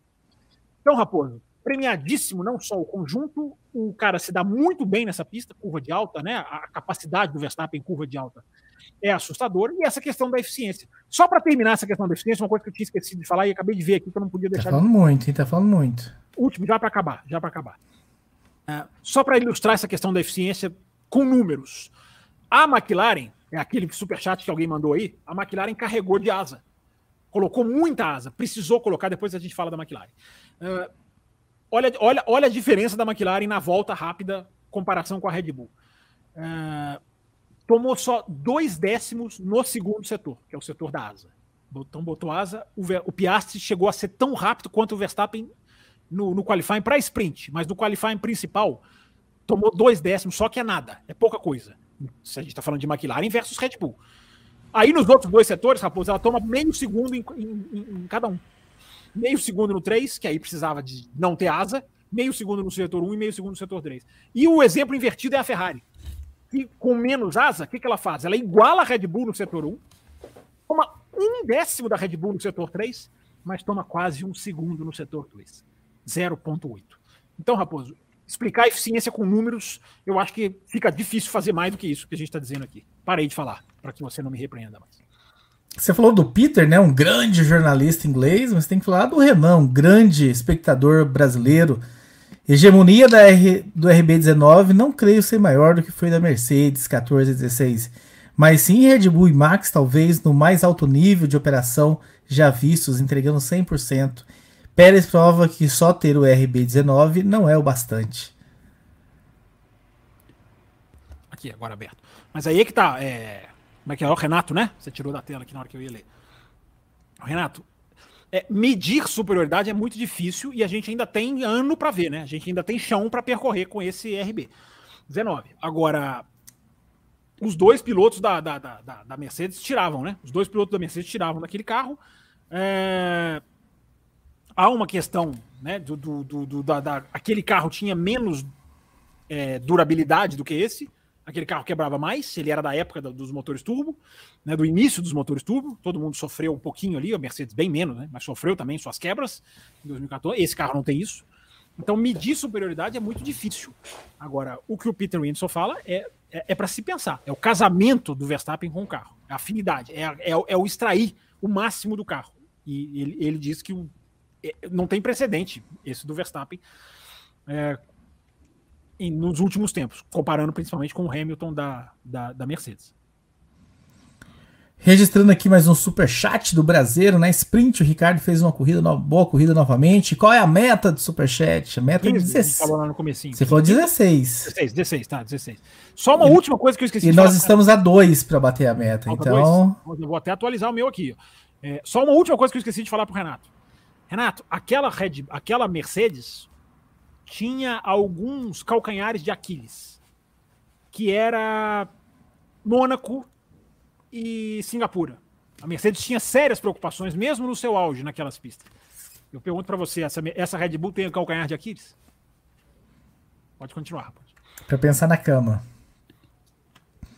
Isabela Correia, ela pediu para ler Pix, a gente obedece ela. A diferença do Max pro Pérez é o jeito de dirigir. Max freia antes, faz a curva e acelera mais rápido. Em rua é diferente, além do Max dirigir vários carros no virtual e adapta para a pista. É, em curva, é, na rua, ô, Isabela, você não pode atacar tanto a curva. Né? Que é isso que nós estamos falando. Ó, acabou de chegar um pix aqui, Raposo. Ó, você foi só você falar que falta pouquinho, o pessoal já ficou de prontidão aqui. Falta um, falta um. Já já eu te passo quem foi que falou, mas é, a Isabela vai numa linha muito interessante de análise, né? Que uh, na rua, no circuito de rua, você tem que limitar a sua entrada de curva. É, é nivelar, não é nivelar por baixo, porque essa expressão é muito forte, mas é nivelar a agressividade, é controlar a agressividade. E aí o mais agressivo sente mais. O mais agressivo em entrada de curva, o genial nas curvas sente mais. É uma boa análise que a gente pode fazer sobre circuitos de rua e circuitos de circuitos permanentes. Tem mais pics aí, superchats aí, rapaz? Tem, tem aqui, ó. Esse aqui é curioso, ó. Ela mandou um, um superchat. Leia um Pix. Então vou começar a calma, demorar Isabela, a ler. A gente tem, a gente tem eu... uma pauta para seguir. Calma, Isabela. A gente vai ler tudo. Mas eu vou começar agora, então, propositalmente, demorar a ler Pix para que ela mande um superchat pedindo para ler Pix. É, você é um brincadeira, caralho. brincadeira, Isabela. Ah, mas enfim, a gente estava separando por temas e agora a gente vai continuar. Vamos começar agora a ver os, os pics sobre o tema. Eu tô vendo alguns sobre Mercedes, sobre Hamilton aqui. Eu tô guardando esses porque a gente vai falar em algum momento sobre Mercedes, sobre Hamilton, pra gente não ficar nessa bagunça de tema, vai e, e volta no mesmo tema. Agora, o YouTube tem, a gente faz no YouTube a barra segmentada, então a gente tem que ficar mais, mais firme ainda para não ficar uma miscelânea de assuntos. Mas fique calma, Isabela, não fique nervosa. Fique brava só com o Raposo. E já que nós estávamos falando sobre a corrida, o brasileiro mandou aqui a opinião dele. Não né? achei uma boa corrida, foi animada, tivemos até mesmo ultrapassagens em pontos não zonas de DRS. Então tivemos chuva, uh, só faltou safety car para termos três corridas em uma para o que temos. É, eu não gostei da corrida. Eu acho que aconteceram ultrapassagens, sim, o Brasil. Você tem razão na questão de em zonas não de DRS, né? A gente tem uma briga do de uma Alpine com o Albon, bem nas chicanes de alta, lá no meio do circuito, né? Eles acho que foi o Gasly, né? Acho que é o Gasly com o Albon, e eles contornam algumas curvas lado a lado, lá naquelas chicanes lá, bem interessante. Teve umas ultrapassagens na buzz stop. Tem uma ultrapassagem belíssima do, do Ocon, em cima, eu acho que foi do Tsunoda, na, no final da reta, da reta da reta do DRS, mesmo sendo da reta do DRS. É uma disputa de freada belíssima. Tá me fugindo agora quem foi, o pessoal do chat vai lembrar aí. Tá me fugindo agora quem foi o, o, o, o ultrapassado nessa questão. Quem foi o que levou a ultrapassagem do Ocon. Mas foi uma ultrapassagem de cinema. De cinema. Uh, agora, Brasileiro, para mim, para fazer uma, uma boa corrida, para mim, tem que ser uma boa corrida. Não boas ultrapassagens isoladas. E a maioria das ultrapassagens, na minha opinião, podemos divergir sem problema nenhum. Na minha opinião, faltou muita, muita ultrapassagem boa. A maioria das ultrapassagens são aquelas que não cativam, né? são aquelas que não ficam não ficam na memória. Muito bem, muito bem. Trazendo mais um super chat aqui do Brasileiro. É isso, no modelo que temos hoje, como eles podem melhorar para hoje, já que nem a Fórmula 1 está satisfeita, acham simplesmente tirar o DRS já melhoraria? É aquilo que a gente sempre tem falado aqui, né, Brasil? É preciso se testar sem o DRS. Podiam usar as sprints para isso, tem ouvinte que sugere isso. Sugestões altamente válidas. É, a questão é que nós vamos começar a falar do carro de, 2016, de 2026. Nós já, aliás, nós já começamos, né? Já teve live sobre isso. Não sei se é a última ou a penúltima, já teve na quinta-feira, além da velocidade, falando sobre isso. Já o que, que se. O que, é, é, a, é a live retrasada. Tem até 2026 na capa mesmo. É, a gente já começa a discutir o carro de 2026 sem ter a real noção do potencial do carro de 2022 de, de ultrapassagem. Sabe que ele é bom em algumas coisas, ruim em outras, mas a gente não vê. Então, só de tirar para a gente ver, é, melhoraria. Mas hoje os caras querem o quê? Resultado, né? Eles querem troca de posição. E aí que deveria entrar a imprensa. Aí que entra a análise crítica. Só troca de posição basta? Para mim, não. Muito bem, muito bem. Então, pergunta finalizada com sucesso aí, Brasileiro. Valeu pela ajuda, pela contribuição. Grande Brasileirão, mandou os dois pics aqui que você já leu. Era dele, inclusive que eu falei que ia te avisar, chegou agora, era dele. Exatamente. E pra gente começar então, Fabio Campos, a falar sobre. Já podemos começar a falar sobre outras equipes ou você quer finalizar alguma coisa entre Verstappen e Pérez?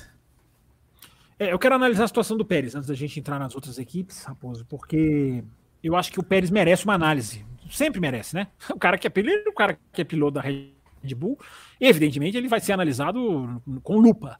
Uh, mas tudo que está acontecendo com o Pérez, né?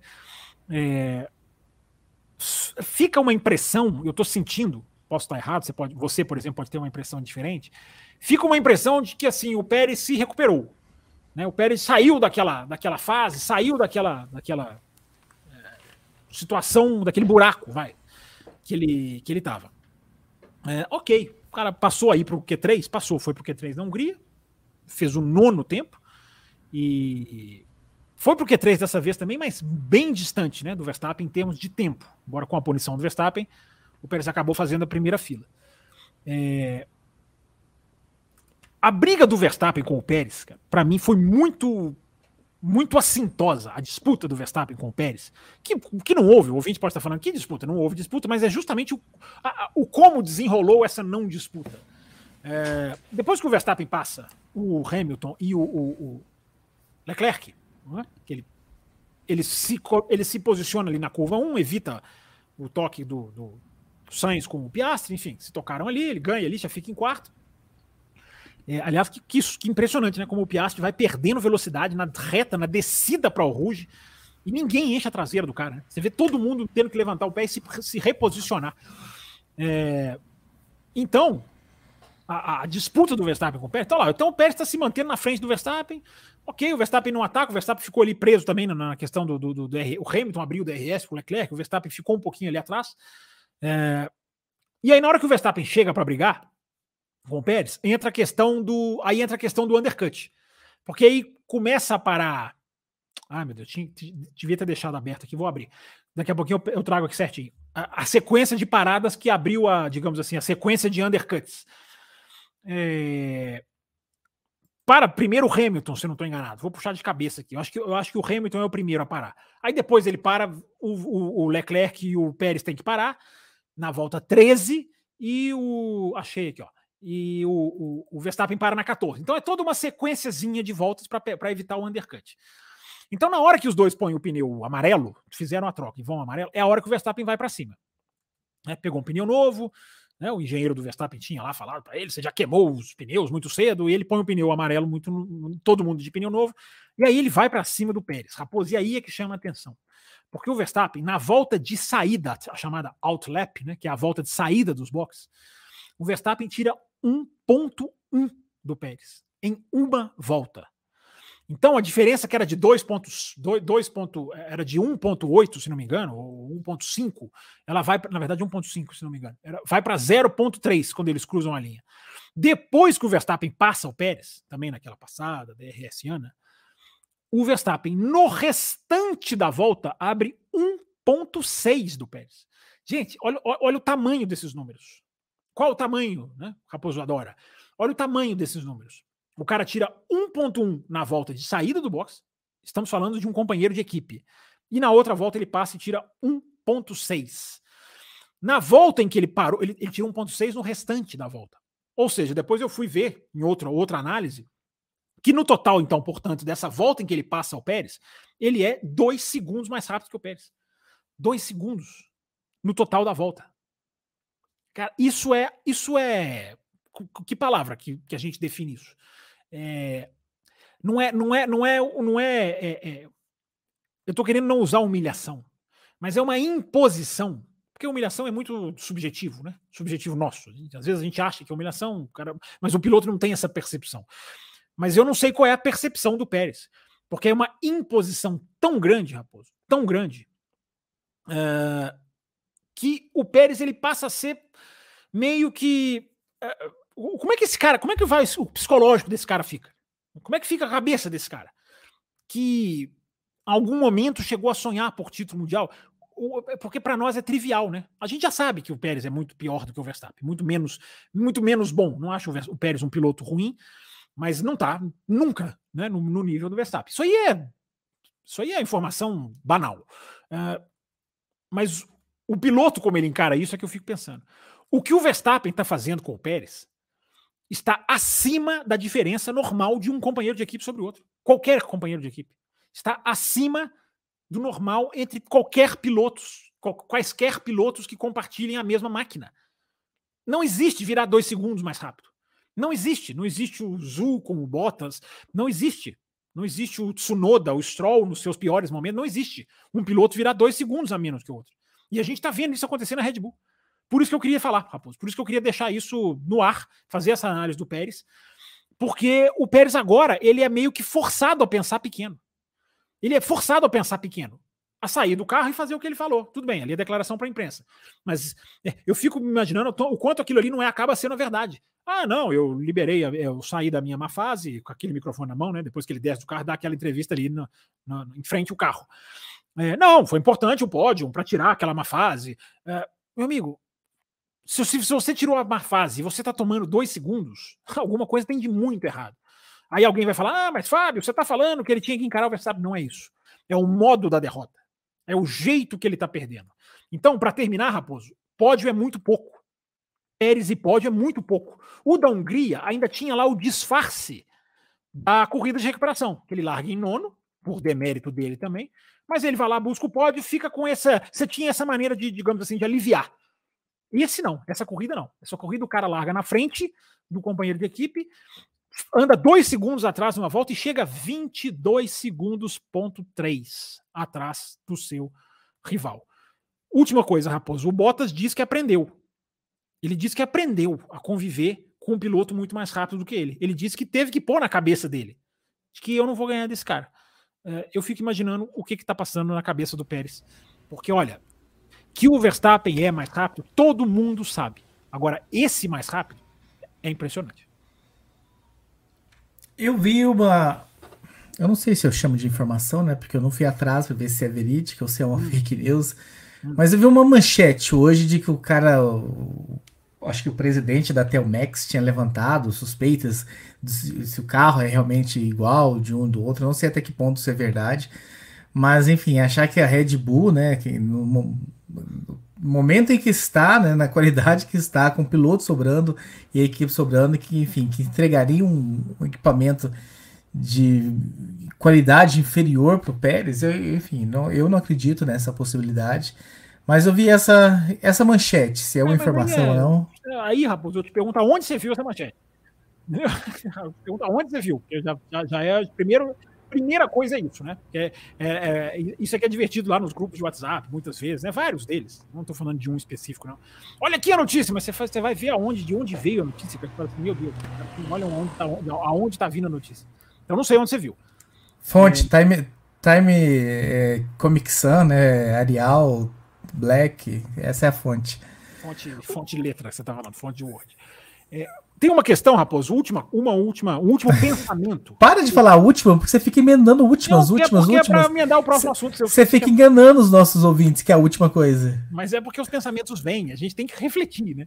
A gente tem que refletir, não pode guardar a reflexão. Nunca Mas será essa, a última. Nunca será essa, a última. Essa, ó, tem pique chegando. Essa eu posso aprofundar mais nela na quinta-feira. Porque eu tô aqui diante do senhor do relógio senhor rigoroso. Depois do.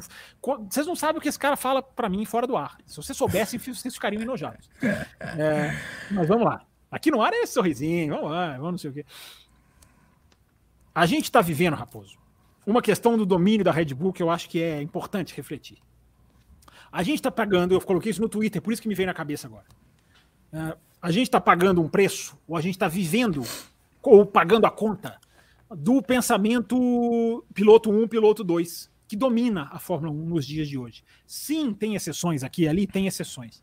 Mas a aversão, acho que foi essa palavra que eu usei, a aversão das equipes a terem dois pilotos competitivos, dois pilotos do nível top, os dois melhores disponíveis no mercado, não precisa ser Verstappen e Hamilton, não, mas, pô, saiu o, o quem que estava antes do Pérez? Meu Deus, me deu um, me deu um branco aqui. O Albon.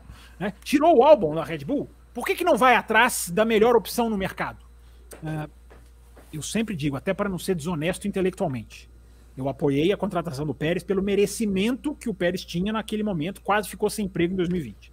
Importante, eu, eu, eu elogiei demais, aliás, eu chamei de escárnio a possibilidade do Pérez não ter emprego. Mas sobrou só aquela cadeira, então acabou casando. Mas a Red Bull, uh, muitos anos a Ferrari, uh, a Mercedes com o Bottas, quantas equipes né, vão pela filosofia do piloto 1, piloto 2? Não, não vamos colocar aqui dois pilotos que nos deem trabalho. Nós estamos pagando essa conta. Nós estamos pagando essa conta, porque a gente está vendo justamente o quê? Não é o domínio de uma equipe, é o domínio de um piloto. Sem rival, dentro da sua própria equipe. Então, Raposo, quando a gente fala que por anos e anos e anos que é bom para o esporte as equipes terem dois pilotos o máximo competitivos o máximo capazes por, por o, máximo possível. Aí tem gente que não concorda, né? Não, porque aí vai ter problema. Problema é, é esporte, gente. É esporte. Quer sombra e água fresca? Não vai praticar esporte. É esporte. Ninguém está dizendo aqui que é fácil.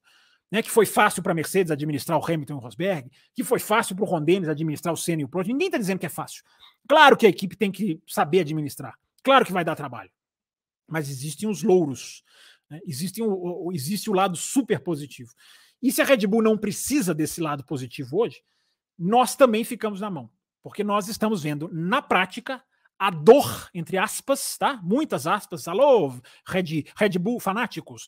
Uh, entre muitas aspas, nós estamos vendo o preço de uma equipe trabalhar com a filosofia de piloto 1, piloto 2. Porque se o Pérez faz isso todo final de semana que ele fez em Spa, a Red Bull está satisfeita. Você, como fã de Fórmula 1. Você está satisfeito? É, foi, foi, foi, passou, quase acertei a sua parede. Pode seguir a pauta agora, agora foi a última reflexão desse assunto.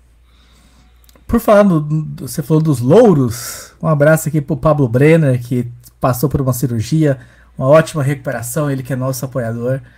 Então fica aqui o nosso voto. Não sabia, não sabia. Que espero, que, espero que esteja em plena recuperação, tudo de bom para ele. Já que você falou dos louros, ele é um representante dos louros. Mas eu sei o, o sentido dos seus louros. O brasileiro mandou aqui. A diferença entre louros e loiros. Você não sabe. É. O brasileiro mandou aqui estratégia, sabotaram o check. Ele mandou, enfim, a, a correção depois que era sabotaram. Brasileiro, estratégia sabotaram. A estratégia do Pérez e do Verstappen é exatamente a mesma. Eles param com uma volta de diferença. Não entendi, brasileiro, de onde você, onde você tá pegando essa, essa teoria aí. Qual, qual estratégia sabotar? A estratégia dos dois é idêntica. Você, quer, você, quer, você quer a volta? Eu vou falar a volta aqui. É, o Pérez para na 13 e o Verstappen na 14. E o Pérez na 29 e o Verstappen na 30. E dos mesmos pneus. Não entendi. Realmente não entendi essa. O bom do brasileiro é que ele lê perguntas no chat que não são perguntas via superchat. E ele, como ele quer ver respondido, ele manda o superchat com a pergunta. Então aqui, ó. Pergunta do Vitor Brasileiro. No primeiro stint, o Pérez estava à frente e Max não conseguiu chegar nele. Mas nas paradas a Red Bull chamou o Max primeiro para fazer o undercut, sabendo que era melhor. Eu, eu, acho que eu estou vendo outra corrida, gente. O Pérez para na 13, o Verstappen na 14. Gente, não estou entendendo vocês. Não entenderam o que, que vocês estão dizendo. Mas enfim, segue. Tá aí registrado. O Renato retorna aquele assunto, enfim, que ele já havia mandado um super chat, você comentou, mas ele mandou a tréplica dele. Eu acho que a Mercedes de 14 era mais dominante em termos de velocidade e ritmo. A dominância do RB19 hoje é amplificada devido à constância do time e do Max e ausência de quebras, como bem disse. Abraços. Aquela Mercedes, vamos ficar debatendo aqui, hein, Renato? Aquela Mercedes ganhava de qualquer posição de largada? É, são trocas, a gente tá trocando. Ô, Renato, vire apoiador e venha pra cá. Vire apoiador prêmio e venha fazer uma live com a gente. Legal, tá, tá, tá legal debater com você. Tô achando interessante os seus argumentos. Eu só tô refletindo, tá? Eu não tô nem dizendo que você tá errado. Eu tô refletindo.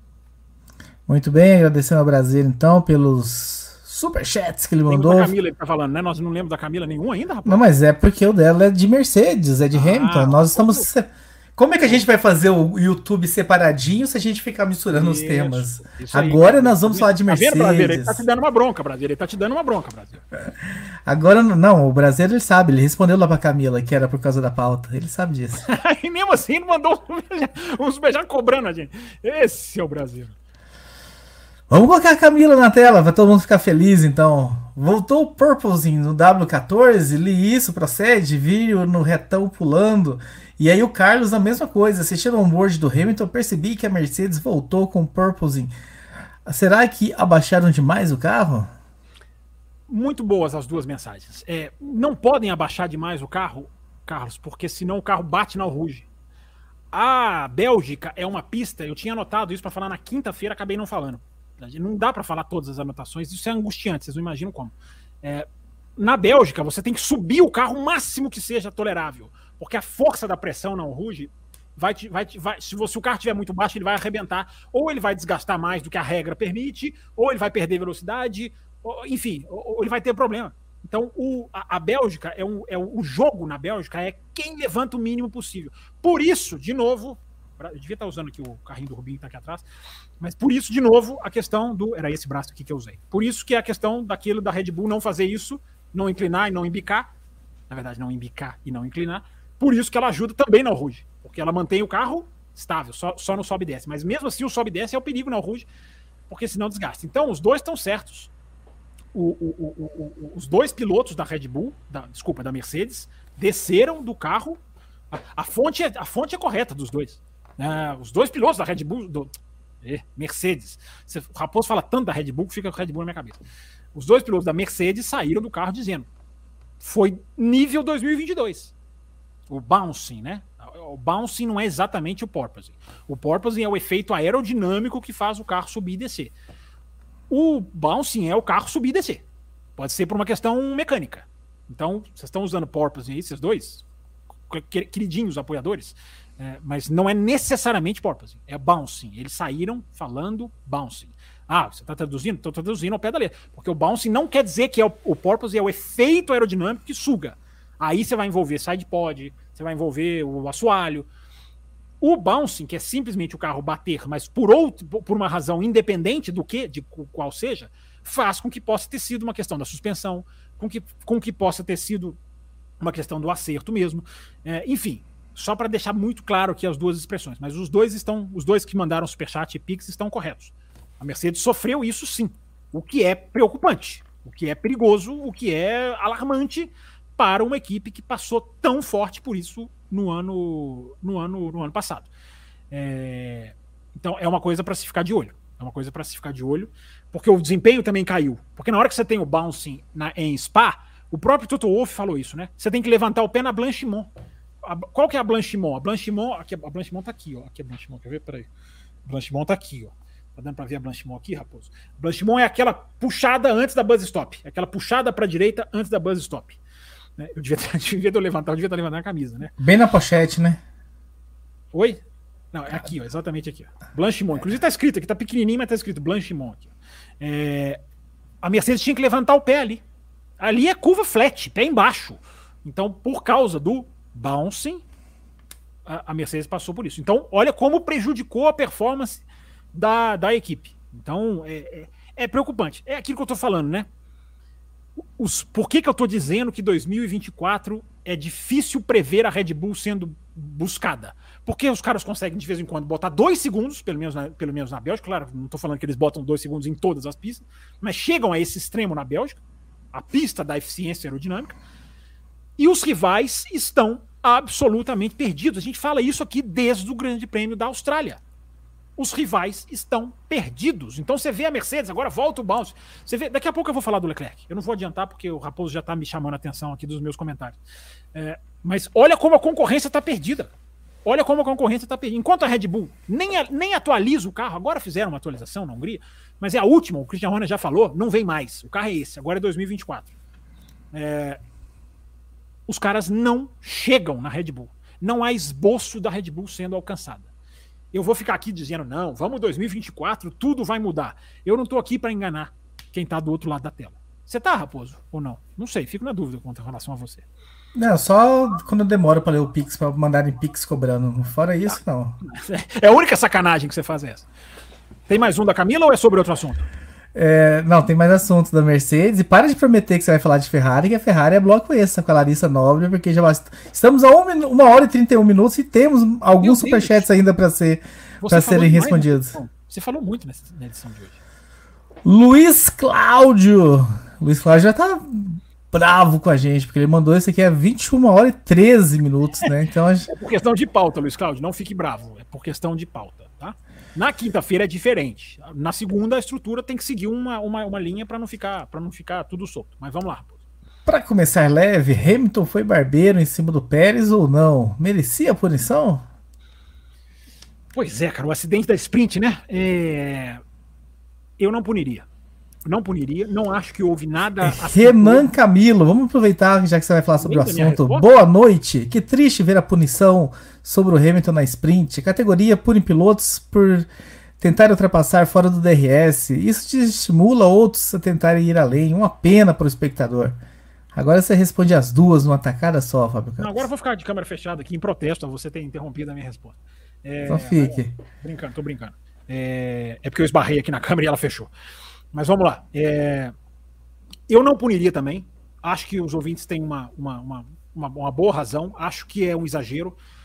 Tem uma. O, o Hamilton ele vai muito para a esquerda? Vai. Vai, é fato. Você vê na câmera morde, ele vai muito para a esquerda. Olha quem voltou grande. Quem voltou do mundo dos mortos? Que isso? Ele vem, ele vem. Tô analisando o Hamilton, Octane, seja bem-vindo. É, o Hamilton vai muito para a esquerda. Agora, o tamanho do toque não é para punição. Não é, você vai falar, pô, mas não pode tocar em situação nenhuma. Ok, ideal, no mundo ideal, não pode tocar. Mas se tocam. Carros de corrida se tocam. Às vezes acontece. Então, eu até sou a favor de dar ali uma bandeira branca e vermelha, pro, branca e preta para o Hamilton, a bandeira de advertência. A, até ali eu não, não me oporia tanto. Agora, o ouvinte colocou aí muito bem. Você vai e faz uma sprint. Para que, que você cria sprint? Para que você tenha ação. Para que seja uma coisa mais eletrizante. Para que seja uma coisa mais né? mais dinâmica. Aí você tem um piloto que tenta. É, e aí você vai pôr o piloto. É, realmente, realmente. Eu até, até a FIA, repito, a bandeira de advertência, e até mesmo a FIA discutir aquilo depois da corrida, até, até aí eu topo. Até aí eu, eu entendo. Agora, os ouvintes, tô, tô com os ouvintes. Eu, a, a, punição é, é anti-automobilismo, porque o toque. Ah, ele quebrou. Eu vi gente falando, ah, mas o carro quebrou, então eu tinha que punir. É, Então tá, então se a Mercedes, se a Red Bull tem o side pod da Mercedes ali, o zero, zero pod, não tem side pod, não quebrava. E aí, então não, aí vai depender do carro. Vai depender do desenho do outro carro para punir. Porque só falando aqui da, né, claro que eu tô falando uma coisa totalmente hipotética. Mas se a Red Bull tem o side pod antigo da Mercedes, não quebraria. Quebraria? Não quebraria. Se sair um pedacinho do assoalho, uh, não quebraria. Então, ok, quebrou, ok, não, não, não, não, o Pérez tinha, tinha, teve a corrida prejudicada, mas você tem que analisar o tipo de toque. Você tem que analisar o tipo de toque. A gente já teve outros toques iguaizinhos que não geraram punição. Corretamente não geraram punição. Então, eu estou com os ouvintes. Acho que os caras vão meio contra a ideia de uma coisa que eles propuseram. Né? A FIA propôs e os comissários vão contra. É, porque, poxa, é sprint, cara. Os caras vão tentar, tem pouquinha volta. É, não, o cara tenta uma coisa diferente.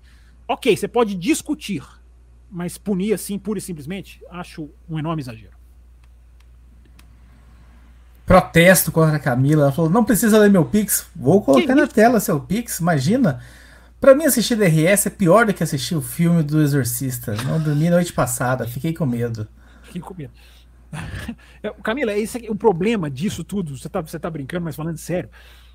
É as pessoas se acostumarem com isso. Você hoje acaba uma corrida, ou eu acabo de assistir a corrida já, né? O sol já se pôs.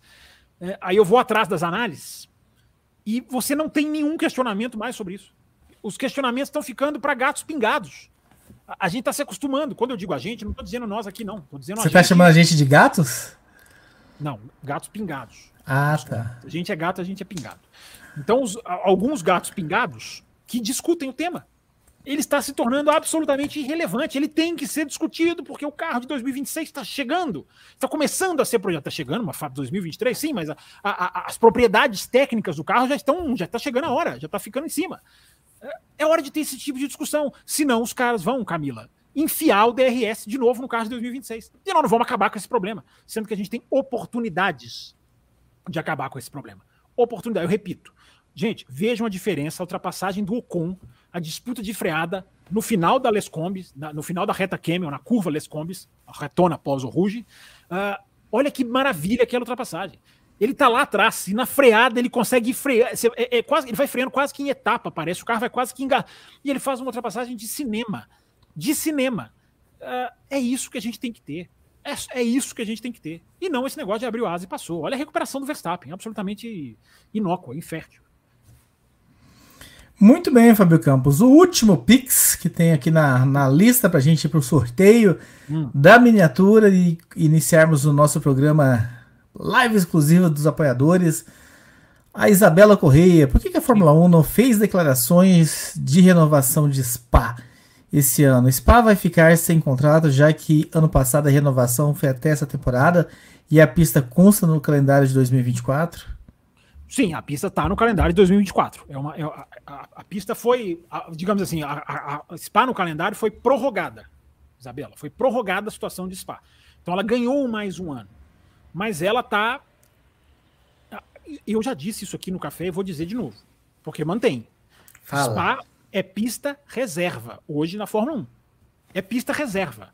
Se a África do Sul se conseguisse se organizar, e eles não conseguiram se organizar, eu tenho, sim, eu tenho nas minhas anotações aqui, eu tenho quase que um dossiê sobre a África do Sul. Uh, mas o resumo é esse: eles não conseguiram se organizar. O país não quer financiar e os caras responsáveis pelo autódromo quiseram cobrar antes. Enfim, não conseguiram se organizar. Se a África do Sul consegue se organizar, quem espirrar era Spa. Spa já é pista reserva. Embora quem reparou no calendário de 2024, não sei se vocês repararam, Raposo até saiu da tela, porque quando eu falo em reparar, ele sabe muito bem que ele não repara em nada, e eu duvido que ele reparou que no calendário de 2024 tem duas férias. Vocês sabem essas férias que a gente está entrando agora? 30 dias, sem falar, tem duas férias no calendário de 2024. Vocês não repararam nada, né? É, e daí, ainda tem uma parada de três semanas. Tem, você tem duas férias e um intervalo de três semanas. Isso, por que, que eu estou falando isso, Isabela? Porque isso pode ser já previamente determinado para se encaixar uma corrida em 2025. Não é com o calendário de 2024. O 2024 está fechado. Mas você já cria buracos que para você colocar no ano seguinte é mais fácil. Então, você, você reparou nisso, Rabo? Você não reparou, né? Claro que eu reparei. Ah, claro que você reparou que o calendário de 2024 tem duas férias de 30 dias e mais uma parada de três semanas. Sim. Claro que você reparou. Eu tenho absoluta certeza que você reparou. Uh, e por que, que eu estou dizendo isso? Porque isso pode ser um facilitador para Spa. Agora, se entra uma pista e o calendário não crescer, porque para aumentar para 25 você tem umas questões ali burocráticas que as equipes têm que aprovar. As equipes aprovam porque é dinheiro. Uh, mas se entrarem duas, por exemplo, como se fala em Coreia do Sul. A gente fez um, um tem um recorte que acho até que foi o Raposo que fez das pistas candidatas, a Coreia muito forte, Madrid, né? Madrid pode ser que entre no lugar da Espanha. Há uma grande chance de Spa virar na melhor das hipóteses. Madrid entra no lugar de Barcelona, né? Eu falei o quê? Madrid entra no lugar da Espanha. Continua sendo Espanha. é verdade. Obrigado. Madrid entra no lugar da Espanha. Madrid vira a pista da, da Espanha no lugar de Barcelona. Mas há uma grande chance de Spa virar revezamento com Zandvoort. As duas caem fora e as duas passam a revezar um ano sim, um ano não. É um crime, esportivamente falando, é um crime. Mas é a situação de Spa hoje. Hoje ela só está no calendário porque a África, não só do Sul, mas a África como um todo, não conseguiu se organizar, sendo que outros países tentaram esboçar e não, não chegaram nem perto. Chegou mais um superchat do Brasil, já vai preparando aí o sorteio, Fábio Campos. Isso não acho que é questão de acostumar, mas bater na mesma tecla. Mais um final de semana de DRS. Acho que devemos discutir que tipo de coisa poderemos dizer. O DRS é chato sim. Que tal a discussão do que poderíamos mudar? É o que nós fazemos aqui há pelo menos 10 anos, o, incansavelmente. O, o, o Brasil é uma ótima discussão para quinta-feira. O que, que você pode fazer? Pneu, carro, motor, bateria, energia elétrica. Tem várias coisas que você pode discutir. Você pode usar o DRS diferente, abre com uma distância maior, mas não usa para ultrapassar. É... A discussão existe, Brasil. Pode ter certeza que a discussão existe. Ótima discussão para quinta-feira. Vamos para o sorteio. Você que é apoiador da faixa Premium e quer concorrer a uma miniatura, temos temos miniatura da Ferrari e da Red Bull ainda, Fábio Campos. É, da Mercedes esgotou, né? Então, ó, é Mercedes bom dizer, é esgotou. Então, Ferrari ou Red Bull para quem ganhar. Ou... Estou olhando para elas aqui, ó. É, tá, tá, tá pregada na parede, é isso? Não, é... tem um. Uau. Ó, enquanto eu vou, enquanto eu vou abrir na tela aqui, aqui Raposo, fala o que, que o apoiador da faixa Cappuccino Extra Forte Premium vai ter daqui a alguns minutinhos. Segunda-feira, toda segunda-feira pós Grande Prêmio, pós corrida da Fórmula 1, nós fazemos esse bloco aberto aqui a todos, que é o nosso compromisso com vocês há 16 anos, mas assim que a gente encerra, a gente abre uma, uma live extra para que a gente possa discutir, debater os temas que não couberam aqui, né? A gente tenta abordar o máximo possível, mas nem sempre cabe tudo aqui. E também para conhecer um pouco mais, enfim, uma ideia, uma opinião diferente de, de dos nossos apoiadores, para que a gente fuja um pouquinho de Fábio Campos e Thiago Raposo, a gente poder ouvir outra pessoa. Hoje a gente vai ter a Larissa Nobre. Então, fiquem ligados, daqui a pouco existe um grupo, né, só para isso, só para só para divulgar o link esse grupo ele é bloqueado, ninguém consegue mandar mensagens lá, não sei eu e o Fábio Campos, e a gente só manda o link dessa live, que é realmente não é, não é para ser um grupo preencher mais, mais um grupo para a vida das pessoas, então não, fiquem, lig fiquem ligados que daqui a pouco vai pingar o link do YouTube, entrem lá, venham participar, façam uma forcinha se você puder de participar ao vivo com a gente, vocês que são os apoiadores dessa, dessa faixa e que por enquanto estão aqui com a gente. Fábio Campos está na tela, Fábio Campos. Então, Vamos fazer. Tá, estão aqui os apoiadores que concorrem, tá? Só não estão na lista o José Etienne, que já ganhou, o William Castro, que já ganhou, e o João Luiz Silva, que já ganhou. Então só esses três não estão, o resto todos os apoiadores estão aqui constados. Só eu acho, Raposo, espera aí que eu tenho um, tenho uma, só tem um errinho aqui, ele vai ficar bravo comigo, mas tem o Diogo Colares duas vezes. Ah, tá aqui, ó, Diogo Colares aqui. Ah, o brasileiro não merece estar duas vezes, não. Pra quem não sabe, esse é o nome do brasileiro. Revelado aqui. Então o brasileiro está aqui, tá, Brasil? Você continua na lista e tem. É porque são dois que, dois que contribuem, Raposo. Sim. E, e contribuem até por mais de uma maneira, então. Estava é, aqui duplicado, mas está certinho aqui, tá? O Diogo Colares aqui é o terceiro nome da lista. Posso ir, Raposo? Es, essas linhas em branco me matam. ah, eu adoro, eu adoro, dá emoção. E a, a, Camila, a Camila falou assim: se for da Red Bull, não quero. O vencedor escolhe, Camila, se quer da Red Bull ou se quer da Ferrari. É, Ferrari. As que nós temos disponíveis aqui. Então. Posso, posso disparar, não? Por favor. Atenção, atenção. Vamos lá. Valendo a miniatura.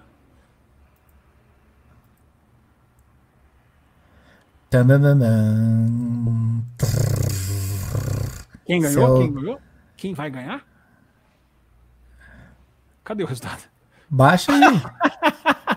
Pablo Serin. Pablo Zerinha, pô. Pablo Zerinha ganhou. Pablo Zerinha ganhou alguma coisa, não ganhou já não? Ele ganhou uma camiseta, né? Que tinha. Ah, ele, ele ganhou uma camiseta lá atrás. Foi, foi, lá atrás, foi bem lá atrás, é isso mesmo. Isso, só. Com a gente aqui. Foi, foi o segundo a participar da. Eu acho que é F1 TV também, não tem F1 TV? Não, ele não ganhou F1 TV, não. Você não dá falsa esperança para ele, ele não ganhou F1 TV, não. É, mas aí, premiado isso, premiadíssimo da Silva. Parabéns. O Pablo Zerim foi o primeiro né, apoiador a participar do, da live aqui, dentro essa, esse projeto que a gente fez de trazer não as pessoas para. Não foi o Carlos o primeiro? Eu acho que foi o Carlos, foi o Carlos. Ô, oh, Carlos, olha só. Ve que, veja você, que Carlos, lapso, veja que lapso, veja Carlos. Você, veja você. Vamos falar o mais. O Pablo foi o segundo. Vamos falar mais de Fórmula 1 então? Vamos falar Vamos falar no bloco, no bloco extra. Vamos pro bloco extra. Então abre aí a sala, já manda o link pro pessoal lá, que enfim, a gente daqui 5 minutos, 10 no máximo, a gente já tá lá. O, o link caindo no grupo você já entra. Os demais que não estão nessa faixa, eu espero que vocês tenham gostado. Na quinta-feira o Fábio Campos estará aqui com vocês.